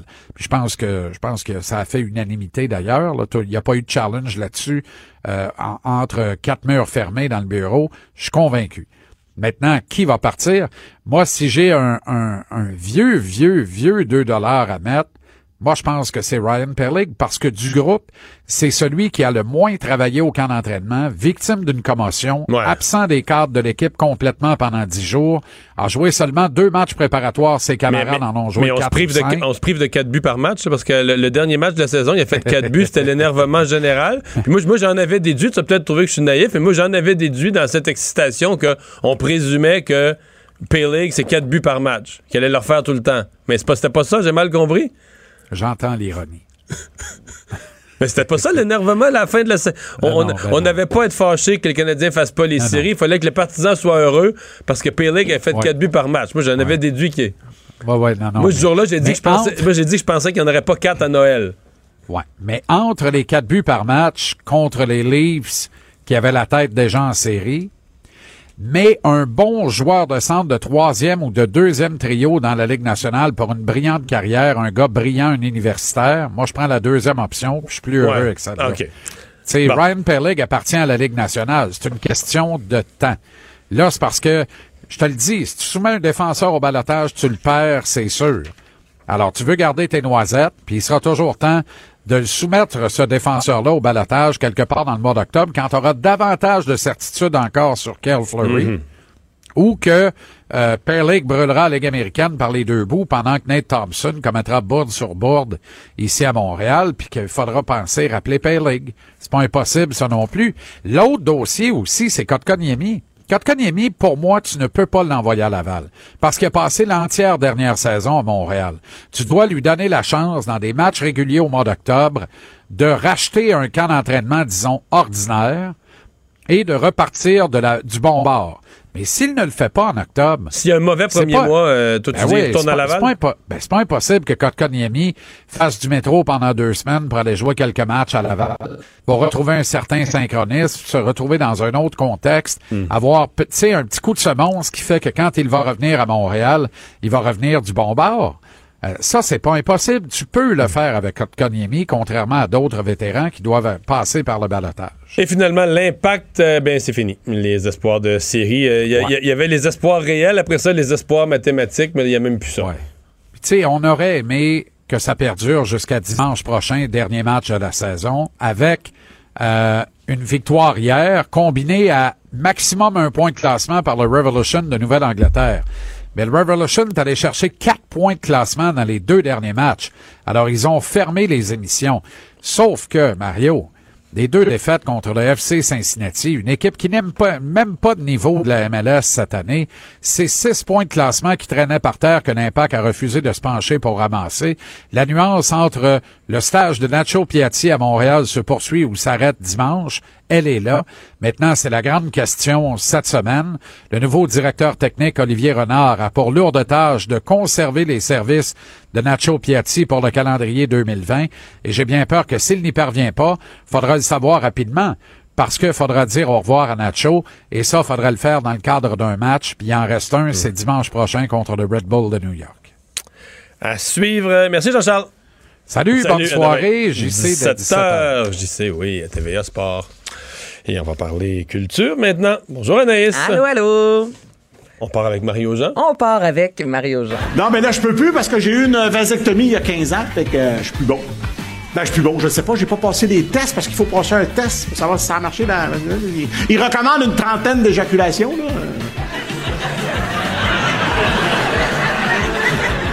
Il m'en reste cinq, là. Il est donc de retour sur scène pour un sixième spectacle euh, Aller de l'avant.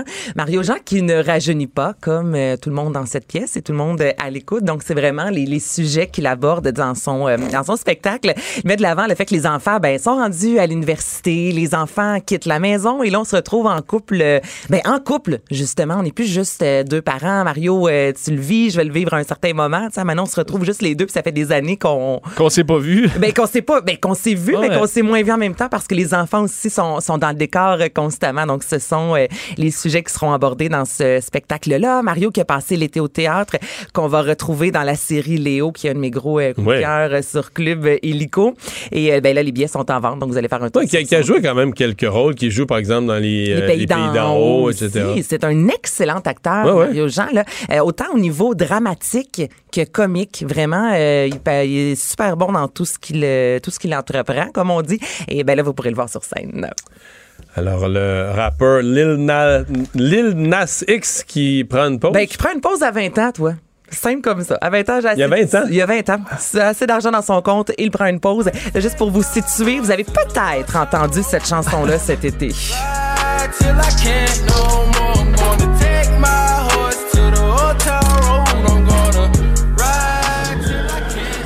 Town Road, qui, euh, ce qui est quand même assez fou, c'est qu'il y a un an de ça, on connaissait pas du tout ce, ce rappeur-là, Lil Nas X, qui a fait tellement jaser dans les derniers mois, euh, tout d'abord avec cette euh, chanson-là qui a battu de nombreux records au Billboard. Le fait aussi que c'est un jeune homme noir dans la vingtaine qui a avoué publiquement être homosexuel, jeune homme qui fait du rap et qui a ajouté à ça une touche country. Donc, il a quand même été relativement champ gauche comparativement à l'image du rap R&B qu'on a, qu'on a euh, habituellement. Et euh, ben, cette chanson-là, vous savez un peu, les gars, comment c'est arrivé dans sa vie?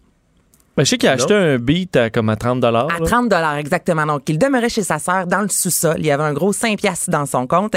Et c'est Young Kyo, un jeune producteur de disques hollandais, qui lui a repris un morceau euh, libre de droit de Nine Inch Nails, que vous connaissez peut-être. Il l'a remixé un peu, il a fait un échantillonnage et il a mis ça sur le web pour euh, 30 dollars. Lil Nas X a acheté euh, l'échantillon à 30 dollars, a ajouté un peu de rythme, du beat là-dessus. Il a lancé ça sur le web et avec l'application TikTok, c'est devenu vraiment un gros succès et dans un court laps de temps, le gars est devenu euh, millionnaire. Il a battu des records des Beatles. Ben, c'est faut le faire. Ah ouais? Ouais. Faut le faire, là. C'est ça. Il a battu de nombreux records. En plus, au début, il y a eu une grosse controverse. Mais, mais là, la nouvelle aujourd'hui, c'est qu'il prend une pause. Ben, il prend une pause, c'est ça. Il a Ben, annulé il prend une pause deux- pour écrire, il prend une pause. Non, non, il prend juste une pause. Écoute, il y avait deux spectacles euh, qu'il a annulés même. Ok, Il a à ce point-là, les- sur Twitter. Ouais. Ben, il y a quelque chose qui va pas, là. On le sait Mais pas. sais, la vie était vraiment. Tu sais, tu changes complètement de vie du jour au lendemain. T'as trop d'argent avec. euh, Ouais. de la- Ben, Mais en fait, moi, je pense que c'est- que ce qui sait peut-être pas Lil Nas X, c'est que ça se peut que la pause, ce soit juste ça. Une pause, fin. une pause de 60 ans. Ouais, une pause jusqu'à la fin. Là. Ça, Non, sonne, mais- ça sonne très C'est euh, One Wonder. Parce qu'il a, a fait une autre chanson, là, Panini, puis tu sais, le Panini... euh, Panini lève pas beaucoup, là. Je pense que ça va être le le gars de la toune, euh, ça va être le gars de cette toune-là. là. Ben, je vais vous dire, sur Twitter, il y a 17 mois, euh, ces derniers mois ont été complètement fouillés. Je suis prête à prendre un peu de temps pour moi. Désolé aux spectateurs. Je vous aime et je vais trouver un moyen de me reprendre. Donc, c'est Ben, euh, ce qu'il a tweeté. En même temps, ça que- devait être la folie. Là. On part de, je suis pas Ouais, connue ouais. à je deviens complètement... euh, ben, Mais en même temps, s'il y avait une tournée puis tout ça, tu peux, j'étais son agent, je dirais, n'étant pas sûr que tu vas avoir un deuxième, un troisième, puis un douzième grand succès, t'es mieux de t'es mieux de traire la vache au complet T'es- pendant T'es mieux de faire deux ans, là. ouais, deux ans, fais de la tournée, profite, roule sur ta chanson, Et c'était de pas une ton... grosse tournée, il y avait deux spectacles. Il a annon- annulé les deux spectacles. Hmm. Hmm. Ben, on lui souhaite un... Mais c'est sûr qu'il peut pas faire vraiment un gros spectacle parce qu'il y a eu une chanson et demie, là. Non, mais c'est vrai. il- C'est il sûr faut- qu'il fait sa chanson, puis après ça, pendant Panini, le monde part. Oui, puis là, tu, tu leur demandes, là. Je connais pas beaucoup l'œuvre, je vais Le vous gars, il y a un rappel, il y a un rappel, tu refais la tune que le monde aime, mais c'est Et fini. après ça, c'est fini. Bon. 20 minutes. Euh, 20 Stranger minutes, Things. Hey, ça a été annoncé aujourd'hui. Les fans sont complètement fous en l'espace de quelques heures. La courte Mhm. vidéo de 45 secondes où on voit rien. Finalement, on voit un chiffre 4 et à la fin, il est écrit Nous ne sommes plus à Hawkins. Euh, ça a été vu, on est rendu à du 300 000 euh, et j'imagine que ça va continuer à augmenter d'ici euh, les prochaines heures. Donc, ça a été annoncé. Une entente dite historique, ce qui veut dire qu'on n'aura aucun détail avec Netflix et les euh, créateurs Matt et Ross Duffer, les deux frères jumeaux. Donc, ils ont signé en fait avec Netflix pour pouvoir euh, produire plusieurs films et émissions de télé dans les prochaines années pour la plateforme Netflix, dont Stranger Things 4. Là, c'est la dernière saison, je pense. Écoute, on Ah. n'était même pas certain qu'il allait avoir une quatrième saison, mais avoir Mais là, la troisième, là, moi, je connais pas ça du tout, mais la troisième elle est en cours, là. La troisième, Ouais, est- elle, est- s'est terminé. La troisième a été diffusée le 4 juillet et en l'espace de quatre jours, il y a plus de 40,7 millions de personnes qui ont consommé la série. C'est la série la plus consommée dans un si court laps de temps sur donc, c'est sorti cet été. C'est sorti cet Puis là, la été. quatrième, ce qui va être l'été prochain. ben, J'imagine que oui, il n'y a pas de date de sortie encore, mais on sait qu'il y a une... euh, Parce qu'on avait ralenti un petit peu le rythme, parce qu'au début, c'était vraiment aux années. là, je pense que la dernière, c'était comme un an et demi. Ben là, Ça va vite, là. Hey, le temps, le d'écrire, écrire, tourner. Je sais pas s'il y a déjà des textes, mais sinon. Mais ça avait été reporté, la diffusion de la troisième. Donc là, c'est peut-être pour ça qu'on veut pas trop se mouiller et justement Mais- pas dire une date de sortie. Il y a une certaine urgence quand tu travailles avec des enfants en même temps, parce que là, c'est rendu des ados, mais tu sais, tu peux pas. euh, tu sais, à un moment donné, là, le, le pinch au bec, là, puis les, tu sais, ça devient. Il faut que tu fasses ça assez rapidement. Moi, l'histoire, évidemment, évolue au fil de, de l'âge, mais ça se peut que rendu à 17, là, et ça fait plus là, les grands dadais. non, c'est ça. Donc, je pense que aussi, quand tu veux ouais, on joue garder moins sous-sol feeling de- jeunesse, Ouais. faut, que- faut que tu, tu rappes ça assez vite. Parce que c'est sûr que l'on les voit beaucoup jouer dans les sous-sols euh, des parents. C'est sûr qu'à 17, 18 ans, quand, on joue dans ouais. le sous-sol, peut-être qu'on fait d'autres choses que parler au téléphone Ça, avec nos machines. Ça se montre pas à TV. Bon. Et voilà. Hey, merci Anaïs. On s'arrête. Le retour de Mario Dumont. Pour nous rejoindre en studio, Studio à commercial cube.radio. Appelez ou textez 187 Cube Radio. 1877 827 2346. Ah, Vincent, dans les nouvelles, euh, il y a Monsieur euh, Legault. On peut peut-être redonner des nouvelles ouais, de la ville de Percé. euh, on- toujours le 132 fermé, centre-ville. euh, É- évacué en grande partie, selon ce qu'on peut comprendre, en raison d'un incendie euh, majeur. pourquoi Euh, on évacue? euh, Euh, ben, en fait, l'incendie, c'est un, un édifice qui est pas désaffecté, mais c'est un ancien restaurant qui est fermé, qui est alloué, peut-être qui euh, où on y stocke euh, c- certains équipements, mais qui est, euh, qui est inhabité. L'ancien restaurant Jonathan Le Goéland. Euh, OK, c'est fermé, euh, mais là, c'est en flammes. C'est tout près d'un motel. C'est vraiment des édifices qui sont très, très près l'un de l'autre. Et on serait près aussi de réservoirs de propane commerciaux. Alors, c'est ce qui a amené les pompiers euh, à, euh, à évacuer beaucoup de, bon, de résidents et de touristes parce qu'on est encore en période touristique en raison, entre autres, de la chasse euh, dans ce coin-là. Alors, opération quand même d'importance pour essayer de... con- mais en septembre, il y a souvent beaucoup d'Européens aussi. C'est vrai pour de la les, Gaspésie. les tout- couleurs. Ouais, c'est ça. et tout ça. Euh, D'ailleurs, le- selon la station de radio euh, locale euh, Radio Gaspésie, on explique que le feu aurait pris naissance vers 14 heures. Euh, les services de Sainte-Thérèse de Gaspé et Grande-Rivière ont été appelés en renfort. Alors, évidemment, c'est on- tout le monde se- se- se- se- s'entraide à ce moment-là. Mais La 132 fermée, on suggère aux gens d'éviter carrément le secteur si vous êtes en visite dans l'est du Québec. Pas de blessés, heureusement, mais on craint la propagation. Alors, c'est pour ça qu'on prend pas de chance. Alors euh, oui, François Legault, donc ce matin, dans une entrevue à Salut Bonjour, où on l'amène à parler du système de santé, des médecins, volontairement ou accidentellement, qui échappent la notion de loi spéciale. Oui, alors qu'on euh, fait, il a évoqué très clairement la possibilité d'une loi spéciale pour régler les négociations à venir avec les médecins spécialistes. Euh, bon, après, il faut dire la parution d'un rapport qui lui donne quand même en partie raison sur le fait que euh, à la suite des ententes avec les médecins spécialistes, ceux-ci gagnent en moyenne euh, plus que leurs collègues ontariens. Les chiffres du, de, de, la CAQ étaient 80 000 dollars de plus. Finalement, selon ce sommaire de l'Institut canadien de l'information sur la santé, ce serait autour de 53 000 Alors, on est quand même au-dessus, effectivement, euh, de l'Ontario. Je vous fais entendre un extrait du premier ministre ce matin. Salut, bonjour. Ça n'a pas de bon sens. C'est pas juste que les médecins spécialistes gagnent plus que ceux du reste du Canada, alors que même les médecins de famille, tous les autres professionnels gagnent moins. Ça va être des négociations difficiles. Peut-être qu'on va avoir besoin d'un projet de loi spécial, mais c'est une question d'équité. OK. Ça ira jusqu'à une loi spéciale. Ça ira jusqu'à une loi spéciale, absolument. Alors, on est prêt pour la loi spéciale, clairement. Du côté de la Fédération des médecins spécialistes, on a réagi fortement parce que on a là quelques chiffres dont je, vous- je je je les énumérais tantôt, mais c'est qu'on attend sous peu une autre étude beaucoup plus complète. La vraie étude, là. Celle qui est commandée justement par le gouvernement s'en vient, mais on les a pas encore les chiffres. Décembre, janvier. Alors pourquoi Nous aller déjà avec une menace de loi spéciale alors qu'on ne connaît pas les vrais chiffres? C'est ce que, qui a fait bondir euh, la présidente de la Fédération des médecins spécialistes, Dr Diane Franqueur. Euh, je vous la fais entendre. L'étude est en train de se faire. Je comprends pas que M. Legault, qui connaît très bien ce dossier-là, prenne les chiffres qui sont pas bons. Il le sait, on a discuté avec son équipe. On va avoir les chiffres au plus tôt, fin décembre, partiellement. On va avoir le reste pendant l'hiver. Et ce qui est prévu, c'est qu'on va s'asseoir avec lui, son équipe, puis on va négocier. Je pense pas qu'on ait besoin d'avoir une loi spéciale. Bon, tant mieux. Oui, mais on sait qu'on avait annoncé. Ça, ça, on euh, n'a pas besoin d'une loi spéciale. C'est pas grave. Ça sera pas, ça sera pas grave que le premier ministre l'ait évoqué si on n'a pas besoin. C'est sûr. Moi, je suis pas si sûr. euh, mais le- Je suis pas si certain, moi. C'est que la CAQ aussi avait parlé d'un milliard qu'on allait sauver. Ça, ce, ce chiffre-là, on l'entend moins. On l'entend plus. Ce sera pas un milliard. Non. Je te l'annonce. Mais il va y avoir une récupération, là, mais euh, je pense pas que ça va être un milliard. Puis laisse-moi deviner qu'à la fin, euh, d'abord, le temps passe là, aussi. Puis euh, l'étude va démontrer que l'écart est pas si grand parce qu'en Ontario, quand même, en arbitrage, les médecins spécialistes, on se base sur l'Ontario, mais l'Ontario a augmenté le salaire de ses médecins spécialistes et que l'écart sera pas si grand. Puis moi, je suis à peu près certain que les médecins spécialistes vont dire Ouais, mais là, euh, plutôt que de le donner en baisse de rémunération, là, on pourrait de- donner plus de services. Hmm. Faire plus de, vous avez des listes d'attente dans tel tel type de chirurgie puis tout ça.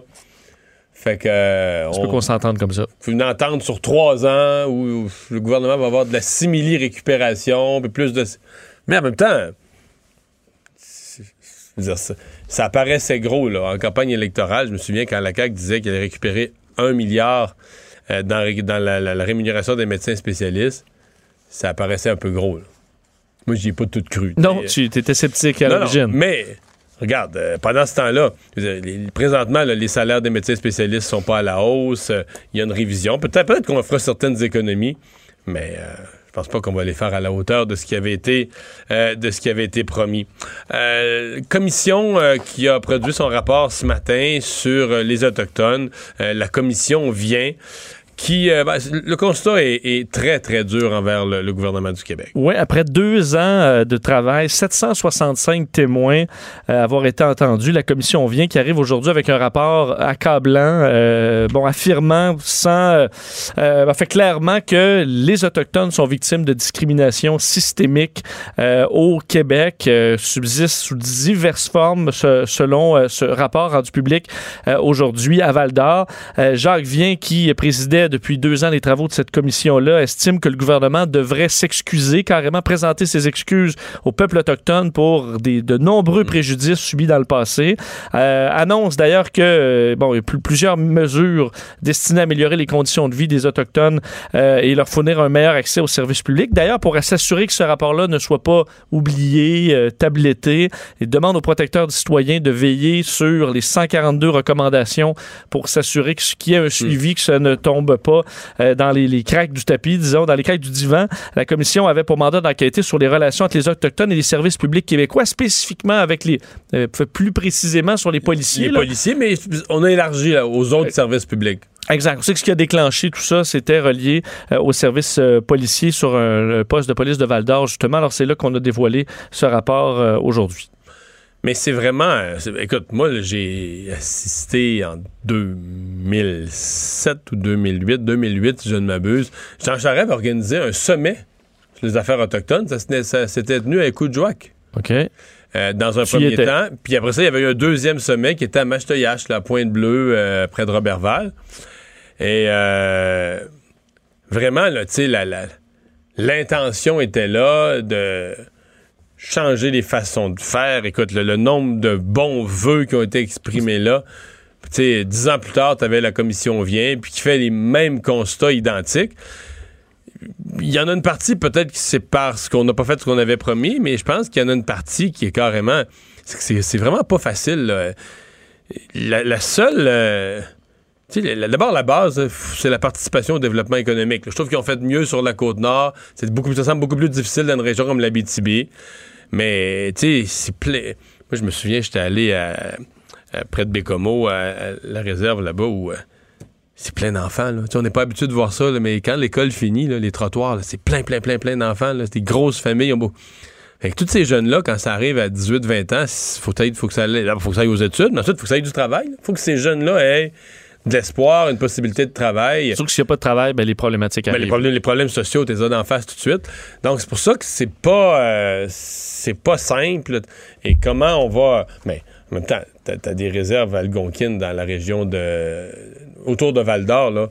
T'en as encore qui n'ont pas l'eau courante. Fait que, tu sais, Il y, en a pour lesquels on part de vraiment très, très, très, très loin en termes même d'infrastructures de base dont tout le, tout le Québec s'est donné, s'est s'est doté. Là. Puis on dénonce aussi un ton, là, un ton euh, paternaliste des autorités face aux, aux Autochtones, puis aussi même une attitude colonialiste qui sera encore là, selon la- la- le- le rapport publié aujourd'hui. En espérant que ça. Est-ce que M. Monsieur, Legault, est-ce qu'il y avait une notion d'excuse? Tu sais, Est-ce que M. Legault va s'excuser au nom du gouvernement Ça, du Québec? voir euh, donc, euh, la réaction du gouvernement. Est-ce qu'il s'il s'excuse, est-ce qu'il va pleurer? C'est sûr que pour les excuses, euh, il va, Justin pourrait- Trudeau va être dur à battre. Ah oui, oui, oui, oui. Euh, on va s'arrêter un instant. Le retour de Mario Dumont, l'analyste politique le plus connu au Québec. Cube Radio. Autrement dit.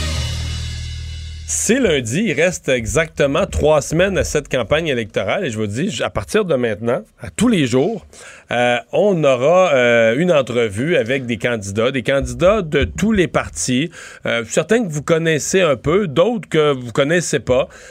bon, on va essayer de visiter un peu toutes les régions, de faire parler toutes les parties, d'avoir des gens avec toutes sortes d'expériences professionnelles. Celui qui inaugure ce segment, notre premier invité, euh, a eu la chance, lui, de, connaître ça, la politique, euh, d'une autre façon, parce qu'il en a eu dans sa famille. Alexis Brunel Duceppe, euh, candidat du Bloc québécois dans Lac-Saint-Jean. Bonjour. Bonjour, monsieur. Ben oui, parce que vous, le nom du CEP, ça, ça, ça, sonne une cloche dans le monde politique. Vous êtes le fils de Gilles, donc vous avez commencé la politique comme étant tout jeune, à voir aller ça dans la maison, là. Exactement, ben oui, ben oui. Ben, ça m'honore d'être, d'être votre premier, votre première entrevue, by the way. ça vous fait quoi que c'est, que c'est vous? Euh, ça, ça, vous fait quoi que c'est vous maintenant?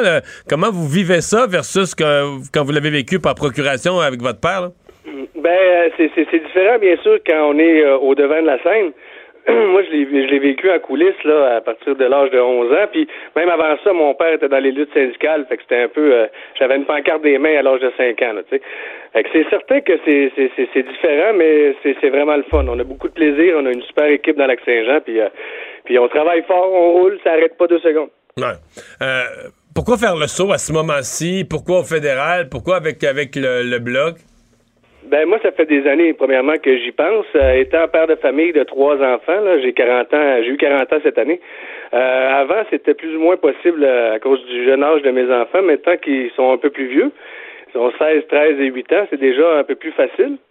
Et puis, euh, j'ai refusé à quelques reprises de me présenter, mais cette fois-ci, c'était la bonne. Puis avec un chef comme Yves-François, euh, ça m'a poussé à le faire. J'ai toujours voulu faire de la politique parce que moi, je l'ai, je l'ai vu, la différence que ça fait dans la vie des gens. Je l'ai vu, quelle différence ça peut faire au quotidien quand on réussit à faire passer une proposition ou un projet de loi ou ne serait-ce qu'une motion. Et le travail même de député, bien, bien évidemment, je l'ai vu. Euh, et, je sais qu'un député, c'est pas juste représenter son parti à la Chambre des communes et les citoyens et citoyennes, c'est aussi de faire une job de compter. Et ça, ça fait la différence aussi dans la vie des gens. Mhm. Qu'est-ce, qui, qu'est-ce que les gens euh, disent? De quoi les gens vous parlent dans Lac-Saint-Jean quand vous, euh, quand vous cognez aux portes? Ben, euh, premièrement, ils me parlent de, notre chef. Ils me parlent de Yves-François. bien évidemment. Puis ils me disent aussi que ça fait ça fait longtemps qu'on n'a pas eu un député du Bloc au Lac-Saint-Jean, qu'on serait peut-être dû pour un retour. Ah ouais? le, le, le, sentiment sur le terrain est vraiment excellent. Moi, j'ai connu aussi des campagnes où c'était exactement l'inverse, où si je pense à celle de 2011, là, où sur le, proverbial terrain, comme on l'appelle, euh, c'était plus compliqué. Là. on sentait que les gens étaient en amour avec Jack Layton dans le temps, puis euh, là, euh, l'espèce de, de, de, de, fil de communication était un peu coupé avec les citoyens par rapport au Bloc québécois, alors que là, c'est complètement l'inverse. Les gens s'arrêtent pour venir me voir, pour me parler. Il n'y a pas de regard fuyant, c'est direct dans les yeux, c'est des bonnes poignées de main. C'est des, c'est des bonnes questions aussi puis on essaie d'y répondre euh, au mieux, puis, puis, mais ça va vraiment, vraiment, vraiment très, très bien sur le terrain. Euh, qu'est-ce que vous dites à ceux qui disent que là, le bloc, le début de la campagne, c'était bien facile parce que personne ne les a attaqués, euh, personne ne les voyait venir. Peut-être que là, cette semaine, le face-à-face -à, TVA, les débats, avez-vous l'impression que vous allez vous commencer à vous faire boxer un petit peu plus? Ben, déjà, ça a commencé ici même euh, entre candidats euh, par-ci, par-là. Fait qu'on sent que, j'imagine qu'il doit y avoir des chiffres internes euh, qui doivent dire aux candidats, aux candidates de nous regarder de plus près, bien évidemment, mais j'ai hâte parce que j'ai hâte au débat parce que vous le connaissez comme moi, Yves-François, là, c'est quelqu'un euh, d'assez solide là, en débat, là, comme debater, comme on dit en chinois. Là. C'est, c'est, un gars très, très, très solide, euh, qui est rigoureux dans la connaissance de ses dossiers, mais qui s'exprime également de façon euh, extraordinaire. Là. C'est un communicateur hors pair. Donc j'ai bien, bien hâte de le voir contre les autres chefs de parti, parce que je pense qu'il va se débrouiller assez bien, selon moi. Là. Mm-hmm les, dossiers dont les gens parlent, mettons dans Lac-Saint-Jean, est-ce que les gens parlent des affaires régionales, des affaires de la région du Lac-Saint-Jean, ou est-ce que les gens vous parlent des, grands dossiers? Est-ce que là, présentement, ils vous parlent. Est-ce que vraiment les électeurs, comme vous allez les voir, ils vous parlent d'environnement, ils vous parlent de, leur portefeuille, ils vous parlent de, la loi 21 sur la laïcité? C'est quoi le, le les thèmes? Beaucoup de beaucoup d'environnement, mais les enjeux locaux sont très importants dans Lac-Saint-Jean. Puis là, je pense euh, premièrement à la, à la gestion de l'offre, par exemple, parce que c'est un comté très rural il y a beaucoup d'agriculteurs, puis ça, le, Bloc a toujours été aux côtés des agriculteurs, puis c'est connu. Puis euh, d'ailleurs, le message passe bien, puis les propositions du bloc en la matière sont très concrètes. Là. Quand je pense à, enchasser dans la loi du ministère des Affaires étrangères d'empêcher tout ministre de permettre euh, d'amener la gestion de l'offre sur la table quand on va aller signer des, des contrats de commerce international. Ça, c'est une belle proposition du bloc qui vient sécuriser pour une fois pour toutes la, la, la gestion de l'offre. Puis quand je pense aussi dans l'optique où on va peut-être se retrouver avec un, gouvernement minoritaire, l'autre engagement du bloc en la matière qui est de dire euh, qu'on on va voter contre tout euh, budget qui va qui où euh, il n'y aura pas de compensation de prévu pour les agriculteurs, ben encore une fois, ça sécurise les gens. C'est la mission première du bloc, ça a toujours été de ça, de défendre les intérêts des Québécois et Québécoises, mais aussi de les promouvoir. Et ça, je pense que là, les gens sont d'accord avec nous sur plusieurs propositions, puis je m'en fais parler dans le comté, bien évidemment. Mhm. Euh, le, comment vous vivez avec la réalité? Je sais que vous, votre père était chef du bloc, mais euh, que, le parti sera jamais au pouvoir. Vous vous lancez dans une carrière politique. en étant au bloc, vous, serez, vous êtes sûr que vous ne serez jamais ministre. Vous êtes sûr que euh, vous venez de me parler de propositions intéressantes, mais que vous n'aurez pas la possibilité, à moins qu'un gouvernement minoritaire, là, tu réussis à patenter et négocier tes affaires, mais vous ne pourrez jamais implanter ce qui sont vos, volontés ou vos ben, projets. C'est-à-dire que euh, le Bloc a déjà fait des gains majeurs, même en étant dans un gouvernement majoritaire. Si je pense à la loi anti-gang, c'est quelque chose d'assez important, là. Puis c'est le Bloc qui l'a poussé, là. Puis c'était sous, sous, chrétien dans un gouvernement majoritaire. Mais ça fait au-dessus de 20 ans, là. Ça commence à dater. Moi, je m'en souviens. Mais... Exemple, quand ouais, ouais. c'est concret. Puis euh, je veux dire, sur la formation de, la main-d'œuvre, c'est la même chose. Mais depuis que le Bloc est moins présent à Ottawa, effectivement, vous avez raison, le Québec a fait moins de gains. Je sais pas si vous l'avez dit, mais en tout cas, moi je le dis. Euh, et donc, un retour en force du bloc, ça paraît. Pour ce qui est d'être dans l'opposition, ça en prend toujours bien une opposition, parce que sinon, ça serait plate. S'il n'y a pas d'opposition, ça s'appellerait une dictature. Donc, l'opposition est importante. Et l'opposition peut faire des gains. Et à Ottawa, l'opposition peut euh, déposer des projets de loi, ce qui est différent des autres parlements. Donc, donc, évidemment, en ayant un consensus large de la population, quand on amène quelque chose à Ottawa, les partis ne peuvent pas nous ignorer. Euh, et, là-dessus, je pense que le Bloc a toujours été rigoureux et a toujours fait du bon travail. Ça ressemble quoi à votre journée, là? Une journée, une journée euh, typique, euh, dans, une journée typique dans le prochain trois semaines, là? Ah ben regarde, je peux, donner aujourd'hui comme exemple. Aujourd'hui, on, dévoilait notre plateforme régionale. D'ailleurs, le Bloc est le seul parti à avoir des plateformes régionales. ensuite de ça, j'avais un rendez-vous, une entrevue avec un journaliste et ensuite, j'avais une rencontre avec les LGBTQ euh, du euh, Saguenay-Lac-Saint-Jean. Puis là, je sors de l'usine où je travaille moi-même quand je suis pas en campagne, l'usine de produits forestiers résolus. Donc, vous êtes allé, euh, visiter, vous êtes allé visiter vos collègues de travail, mais en tant que candidat. Je suis arrivé là en veston, veston puis un, beau pantalon propre. Disons que c'était la première fois que je me pointais à l'usine, puis je, je, portais pas des jeans là. Ça a été, ça a été bien agréable et j'étais bien content de revoir mes collègues le travail. Euh, ça a été une super belle visite. Je, suis bien heureux de tout ça. Puis j'ai rencontré le syndicat, évidemment, et la direction.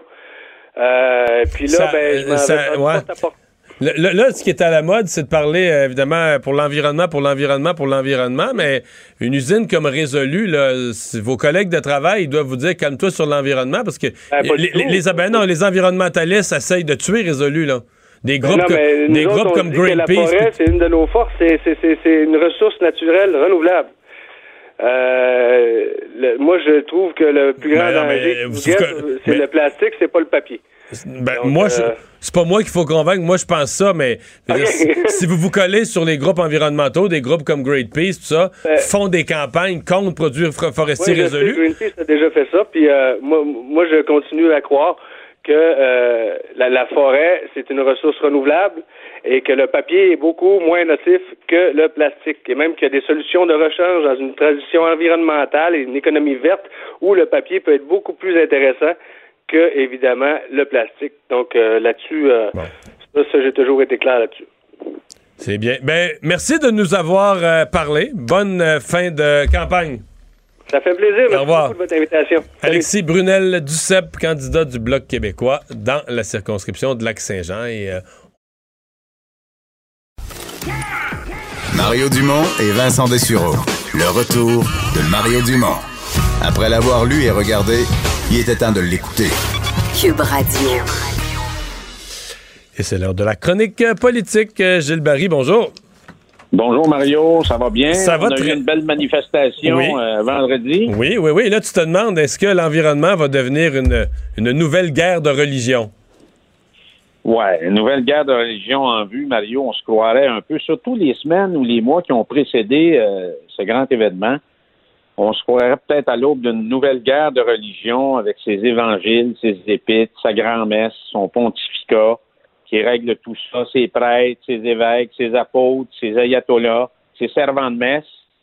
Alors, la perception, c'est que c'est peut-être une nouvelle croisade humanitaire pour certains groupes, puis particulièrement la gauche progressiste, qui a laissé et abandonné euh, le long du chemin les travailleurs, les travailleuses, la lutte de classe, puis s'est emparé de deux choses.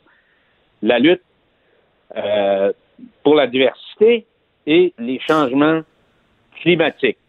Alors, il faut comprendre, Mario, que le Québec, si on met ça dans le contexte, dans le contexte canadien, dans le contexte continental, dans le contexte planétaire, par prorata de la population, c'est quand même un des peuples, une des sociétés qui est moins, qui émet le moins de gaz à effet de serre, en tout cas au Canada et sur le continent. En Amérique, oui, en Amérique du Nord. En Amérique. Bon.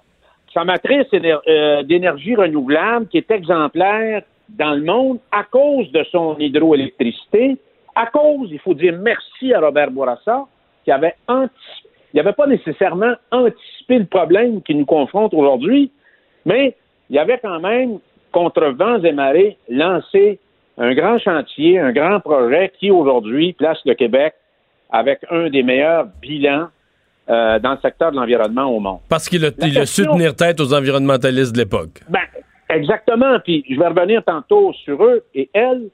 La question suite à la grande marche, c'est quoi la suite? Alors moi, je crois qu'il faut s'attaquer à deux choses. Il faut s'attaquer au GES, bien sûr, mais il faut s'attaquer à l'environnement euh, en, général parce qu'un problème nourrit l'autre. Et il y a deux objectifs qu'il faut essayer de, de solutionner, c'est notre réduction à notre propre dépendance au pétrole, en tenant compte, et le premier ministre Legault l'a dit très, très bien, Mario, il faut tenir compte de la géographie québécoise et de ses particularités. Alors, il faut jamais oublier que le Québec, c'est un territoire qui est cinq fois grand comme la France, avec 8 millions d'habitants. C'est facile pour les gens du plateau Mont-Royal puis d'Outremont de faire le, le tour de leur comté en Bogoune un avant-midi, mais c'est pas le cas dans Rouen-Noranda-Témiscamingue, dans le bas du fleuve, en Gaspésie, en Côte-Nord. Alors, il faut tenir compte de ça, sinon, on fait quelque chose de complètement déconnecté de la réalité. L'autre élément important, Mario, c'est définitivement la stratégie pour l'électrification des transports. Le Québec dispose dans ses mains de trois cartes stratégiques pour la construction de véhicules électriques. Il dispose de l'électricité, de l'aluminium et du lithium. Et si on regarde, Mario, il y a 10 ans, il y avait peu de marques de voitures électriques. Aujourd'hui, il y en a beaucoup plus, donc la technologie va très, très vite. Et je crois que d'ici 5 ans, on va en avoir encore beaucoup plus. Alors, pour moi, la technologie est en train de suivre là où va le vent, là où va l'argent. Et c'est pour ça que le Québec, plus que de faire un plan pour lutter contre les gaz à effet de serre, il doit se positionner, tant qu'à moi, pour attirer ici probablement un grand constructeur ou des constructeurs de véhicules électriques. L'autre élément dans notre réduction de dépendance au pétrole, je n'ai parlé la semaine passée avec l'exemple des serres Lefort, il faut interroger notre consommation parce que, comme par exemple les aliments qu'on importe d'ailleurs, est-ce qu'on ne pourrait pas les acheter ici? En payant un peu plus cher? Mais là, on- donc toute la consommation, notre consommation en général, on a un point d'interrogation à- à mettre sur la table. L'autre élément, donc, réduction des dépendances au pétrole. L'autre élément, Mario, c'est la question du plastique. Il faut bannir le plastique qui est un poison pour l'humanité. J'ai fait un exercice samedi. Je suis allé au centre d'achat pour faire mon épicerie et j'ai essayé de sortir du centre d'achat sans plastique. Impossible. Impossible, Mario. Alors, je me mais, suis mais, mais regarde, tu, tu me parles de religion, là, puis ça m'intéresse, parce que la religion a ses symboles, là, mais dans le cas du plastique, le symbole, l'équivalent de la communion, là, c'est le sac. Tu comprends? Ils, ils ont fait reposer sur les épaules du consommateur que tu vas sortir Mhm. de l'épicerie sans des sacs de plastique. Puis je comprends, là, tu sais, puis les sacs réutilisables, mais ces sacs-là là, représentaient, mettons, 1% à peu près, je dis un chiffre, 1 ou 2% mais un très faible pourcentage de tout le plastique qu'il y a dans, dans- dans les magasins ou dans les supermarchés. Et on, c'est comme on s'est donné bonne conscience en, agissant sur un symbole, puis on le fait porter. On le fait porter entièrement sur, les dos, sur le dos du consommateur. là. Pas des producteurs, pas des emballeurs. Non. C'est, c'est le consommateur qu'il faut qu'il amène ses sacs. Puis une fois ça réglé, on semble s'en laver les mains en disant bon, ben c'est Ben correct. ouais, mais on- n'a rien fait. Moi, je vais ach- tu voulais acheter du jambon dans un sac de plastique, puis je vais aller au comptoir, je vais acheter des tranches. Ils te le remettent dans un sac de plastique. Donc, ça finit pas. Donc, c'est, c'est, il y a, il y a un gros virage à faire. Ça va prendre une nouvelle réglementation. Il y a beaucoup de pédagogie puis d'éducation à faire, mais c'est pas juste en enlevant le sac de plastique qu'on va, qu'on va régler le, le problème. C'est l'autre élément, Mario, je vais finir là-dessus, qui est, qui est, à mes yeux, très important. Le clergé environnemental, il est prêt à faire quoi dans tout ça? Il est-tu prêt à faire son bout? Puis je vais donner un exemple. Parce qu'il se regarde bien le nombril, puis il, fait, il donne des leçons à bien du monde. Demain matin, François Legault, premier ministre du Québec, décide de lancer un chantier pour la création d'un autre 500 mégawatts en hydroélectricité. Ça va prendre 15 ans. 15 ans avant qu'on puisse ouvrir la turbine puis dire on la met en opération. Pourquoi, Mario? Parce que dans le processus d'acceptation environnementale, il y a deux organismes. Le BAP, Pêche et Océan Canada, qui sont écrasés par une bureaucratie digne des soviétiques. Hydro-Québec a des hangars de données puis d'études. Tu pourras faire du ski sur le top de la dernière étude puis descendre jusqu'en bas. On exige tellement de choses. Les biologistes, les environnementalistes font des dizaines de millions là-dedans. Oui, parce qu'ils se font, ils se font payer pour participer. Ils se font payer pour participer aux consultations, mais ça, le public, c'est pas ça, je pense. Non, il sait pas ça. Puis en plus, tu sais, c'est une business pour eux autres. Pire que ça, Mario, c'est tellement déconnecté du réel, je caricature, on est rendu quasiment à additionner les plis dans le cul d'un ours à LG2 pour être sûr qu'on va satisfaire les gens qui surveillent du coin de l'œil, là, qu'est-ce qui va se passer avec les ours. Même chose avec les maringouins, puis les crapauds, puis les grenouilles, puis euh, la mouche noire, etc., etc.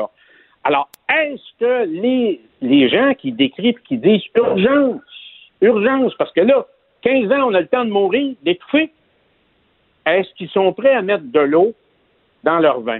Donc, qu'ils accélérer, prêts accélérer des- le développement d'un projet hydroélectrique, raccourcir les études environnementales pour qu'il soit prêt plus vite pour, pour vendre de l'électricité à New York qui va former des usines de charbon. Exactement. Et tantôt, de toute façon, Doug Ford ne sera pas là à vie. On va en vendre en Ontario, on va faire des interconnexions. L'autre phénomène, c'est que le gouvernement du Québec a fermé Gentilly, qui est la seule centrale nucléaire qu'on avait au Québec. Comment se fait-il que les environnementalistes n'ont pas dit on va faire notre bout, nous aussi? On ferme la centrale nucléaire, on va vous sacrer patience pour les 500 nouveaux euh, mégawatts qu'on va créer avec l'hydroélectricité, parce que les environnementalistes ont toujours été les mêmes. Ils sont contre l'hydro, ils ont été contre l'éolien, puis tantôt va apparaître le solaire, ils vont sortir les pancartes pour contester ça. Alors, quand je dis nouvelle religion, ben, moi, j'attends de leur part, Mario, qui, qui ait un discours constructif et euh, qui arrête pour certains ou certaines, qui arrête de se pavaner en faisant la morale à tout le monde, y compris à notre premier ministre. Puis ce qu'on attend de leur part, c'est qu'ils mettent sur la table des propositions concrètes pour qu'on puisse mettre de l'avant un plan qui va être complexe pour répondre à des questions extrêmement complexes. Mais je vais te dire, euh, Gilles, euh, je le dis en, en tout respect, là, mais euh, vendredi matin, c'était la journée de la manifestation, puis je recevais Mhm. Mme Manon Massé qui s'en allait marcher. Dans la, dans J'ai cette- regardé ça. Tu l'as vu? Très bonne entrevue, Bon. Mario. Là, j'ai vu, c'était tellement bon. Mais j'ai fait une entrevue simple, j'ai pris, j'avais dans mes mains la feuille de tous les émetteurs de gaz à effet de serre du Québec. Donc le secteur des transports, l'automobile, l'avion, euh, les camions. Euh, j'avais tout, là. J'avais devant moi.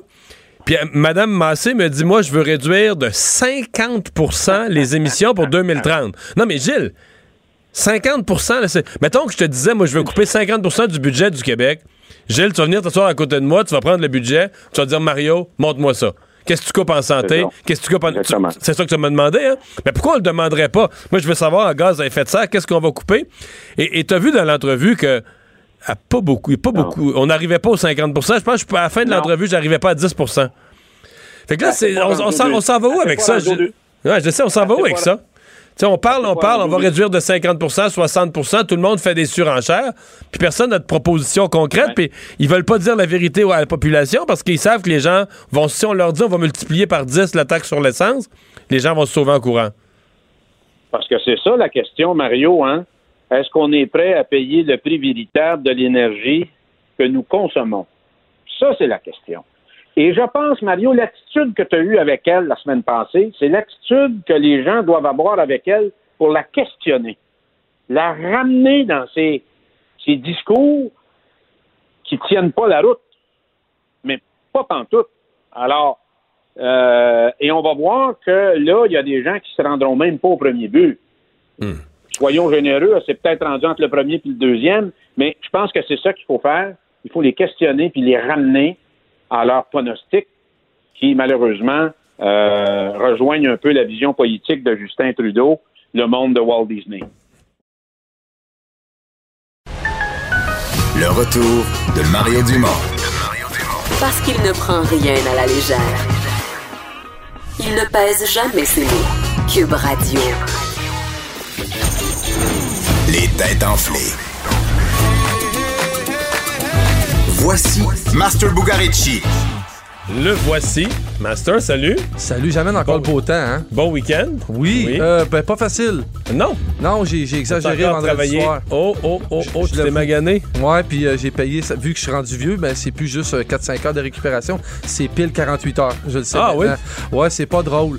Mais aujourd'hui, je suis en pleine forme. OK, là, t'es revenu Je suis en pleine forme, on prend là- pas de drink ce soir, promis. Pour les têtes enflées. Ah ouais, c'est ça, ça a commencé. Dans le fond, ça- ton vendredi a commencé ici en studio, là. oui, exactement. Mais ça n'a pas fini à 6 heures. Non, ça aurait dû. Ça Ah, OK, ça aurait dû. Bon, bon, bon, bon. Donc, Ben, cette semaine, on, on se transporte au Nouveau-Mexique avec notre question euh, quiz euh, qui ne te rapportera Oui. pas de points. En fait, les forces de l'ordre du Nouveau-Mexique sont à la recherche de l'auteur d'un vol étrange. Qu'est-ce qui aurait été volé? Qu'est-ce qui a été volé plutôt? qu'est-ce qui aurait été volé au Nouveau-Mexique? Je n'ai pas vu cette nouvelle. Euh, hum, hum, hum. Euh, Est-ce que c'est rapport à la route? Qu'est-ce qu'on peut voler? Des panneaux de signalisation, un photoradar? Non, c'est pas sur la route. Non, quoi que, quoi que c'est un bon choix, mais on va, on va être un peu plus léger. Euh, ok, un peu plus léger. Ah oui. Est-ce que ça a été volé à quelqu'un, à la ville? Euh, à qui ça a été volé? Est-ce que c'est un individu, à une famille que ça a été volé? Ou Ben, à- indirectement, oui. Je suis obligé de te répondre oui. Indirectement, oui. Ouais. C'est quelque chose qui avait sur leur terrain? Euh, oui Dehors? aussi. Ouais. puis En fait, tu peux donner un indice. Oui. que La valeur du vol est à peu près de 4000 dollars. OK, OK, Oh, OK, c'est gros. Donc, ils sont partis avec un spa. non, non, mais avec le d'un spa, faut que tu sois quand même bien Est-ce que organisé. c'est un animal? Euh, qui a été volé, oui, je dirais même des. Ah. Je dirais Oh, même on a volé des animaux. On a volé une ruche d'abeilles. On a volé. Euh. Ouais. on a volé tout le plusieurs. contenu d'un poulailler. Euh, c'est des petits animaux, des poissons. Oui, c'est- en fait bullseye. Un Ça- aquarium? en plein ça, c'est des poissons. En fait, les poissons, les koi, les poissons chinois. Ouais, ouais.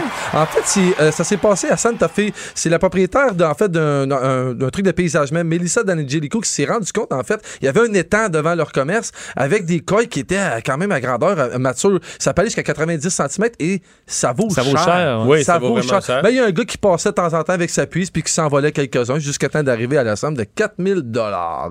Mais ils ont été retrouvés? Euh, euh, en fait, ils ont retrouvé le voleur. Euh, je pense que je sais pas si Alex a l'information notre notre recherche. Parce qu'un poisson, c'est pas mais- comme un chat ou un chien. là, ça revient pas systématiquement. Au bout, de trois, semaines- au bout de trois semaines, ça revient pas à la maison. Par les tuyaux d'égout. Non, c'est ça. Non. On ne sait pas. En fait, il s'est fait des sushis, mais on espère que les questions reviennent aux propriétaires. On le souhaite bien. Mais on est prêt ce soir à 17h. Je me suis remis de mes émotions. J'espère que Vincent il a été tranquille ce week-end. Très. Parce que, ouais, t'es ouais, tranquille? Toujours. Je suis prêt en tout cas. Parfait. Les têtes enflées. Yes. 17h. Le retour de Mario Dumont, l'analyste politique le plus connu au Québec. Cube Radio. Autrement dit. Le buzz de Vincent Dessureau. Alors, Vincent, dans ton buzz, tu nous parles d'un incident gênant pour une compagnie de sport. Oui, as-tu vu ce qui est arrivé à Essex ou. Euh, Ah, c'est une compagnie là. que je connais bien parce que, Ouais. une- parce que moi je joue au volleyball. C'est une compagnie qui est forte dans le volleyball. As-tu vu qu'est-ce qui s'est passé de leur côté? C'est une compagnie japonaise Non, rien de vu. sport. Euh, en fait, il dans le- un magasin de Auckland en Nouvelle-Zélande, euh, ils ont dû s'excuser parce que le- les grands panneaux promotionnels, il y a un immense écran devant le magasin et l'écran a diffusé euh, un film pornographique pendant près de deux heures. Euh, dans- pourquoi, euh, dimanche matin, donc hier matin. Il est branché sur quoi? C'est branché sur un ordinateur? puis- En fait, c'est quelqu'un qui, euh, qui s'est introduit dans le système carrément. Oh, Donc, ils ont vraiment été victimes d'un piratage. Parce que tu dis, c'est-tu dis le gars de sécurité? Non, mais oui, ben, tu s'excuses quand même, là. Je comprends, là. Euh, que c'est- que c'est Fait que sur un écran géant en pleine rue, Ouais, pendant, en fait, dit entre 1 heure et 2 heures, là. À 8 heures le matin, un dimanche. Les gens, même- marchaient, les gens marchaient pour aller à la messe. Puis c'est ça sur, euh, sur l'écran du magasin. Alors, euh, ils ont dit, bon, on aimerait s'excuser euh, pour ça. Personne n'aurait dû voir ça. Nous travaillons avec notre équipe d'experts de sécurité pour essayer de remonter, d'essayer de comprendre qu'est-ce qui s'est passé. Mais c'était un peu, un peu embarrassant pour une compagnie. Sur un écran, genre Times Square, là, ça fait des films, pour, ça fait des gros machins. Là. oui, là, t'as des gros plans. Je pense qu'à Oakland, c'est pas gros comme à Times Square. là. Mais je l'ai fait, entre autres, il y avait euh, sur. euh, à il y a un magasin, j'oublie, c'est American euh, Outfitters. American ou Eagle Outfitters. Eagle, que tu, quand tu achètes quelque chose, tu peux te faire prendre en photo puis être diffusé sur l'immense écran de Times Square. Ah ouais? Je l'ai déjà fait deux fois. Ça marche bien. Tu achètes une paire de bas. T'as été sur l'écran? Ben oui. Et comment comment tu ça. sais que t'es sur l'écran? Ben, tu te vois à face. OK, au, au- au American Eagle Outfitter de Times Square. Oui, de Times Square. Donc, Et t'apparais immédiatement, là. ben, mettons, euh, cinq minutes après. fait que tu, tu restes Fait que là, autour. tu pèses, tu t'en vas, puis là, t'attends, t'attends, puis là, tu peux écrire un message. Moi, dans le temps, on était allé pour euh, la Nordic Nation. C'était pour amener Ouais. les Nordiques. Puis là, c'était Go Nordique. On avait nos chandails des Nordiques. Puis euh, les Nordiques sont pas revenus. Fait que la photo à Times Square, ça a marché, mais pas le retour de Nordiques. Exact. Ça, ça a pas marché. Ouais, je suis au courant. Euh, les Russes qui testent un nouveau drone militaire. Oui, vendredi, les, les Russes, en fait, le ministère russe de la Défense a diffusé les premières images d'un, euh, une nouvelle, d'une nouvelle façon de faire avec des drones. On sait qu'on utilise beaucoup les drones maintenant dans l'armée, surtout pour l'observation, mais aussi pour abattre Mais des cibles. Président Obama, là. ça- Obama avait la gâchette facile euh, là-dessus ouais. pour des assassinats outre-mer euh, commandés par drone. là. Euh, effectivement, ce qui est éthiquement euh, qui fait réagir, disons, un peu partout dans le parce que. Trump, là, il tweet en majuscule, mais il est pas belliqueux du tout, là.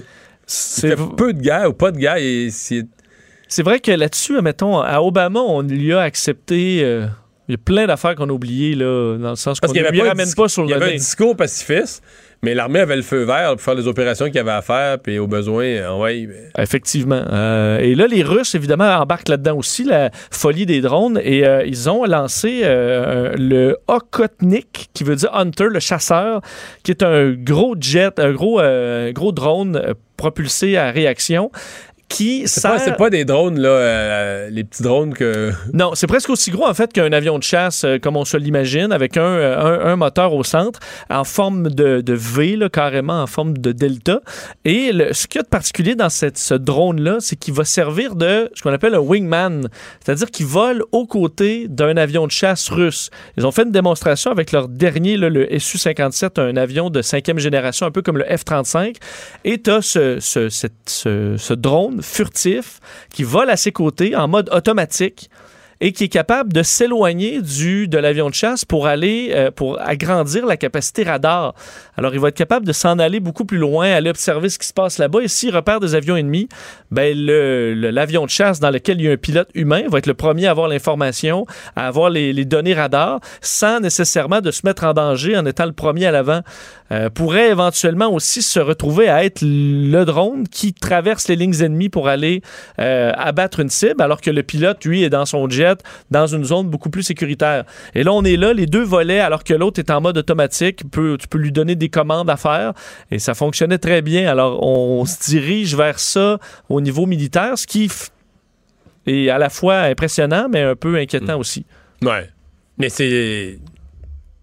Est-ce que c'est une avancée? Est-ce que c'est quelque chose maintenant que les Américains ont pas? Euh, ils ont pas ça, non. Ils ont des drones. euh, en fait, on remarque d'ailleurs au look que le- il y a probablement eu un petit peu de- d'espionnage industriel parce que le drone russe ressemble beaucoup à un drone américain qui a été lancé dans les dernières années. Mais le fait de voler comme ça en en duo, ça peut être fait. humain-machine, ça, ça me semble une première.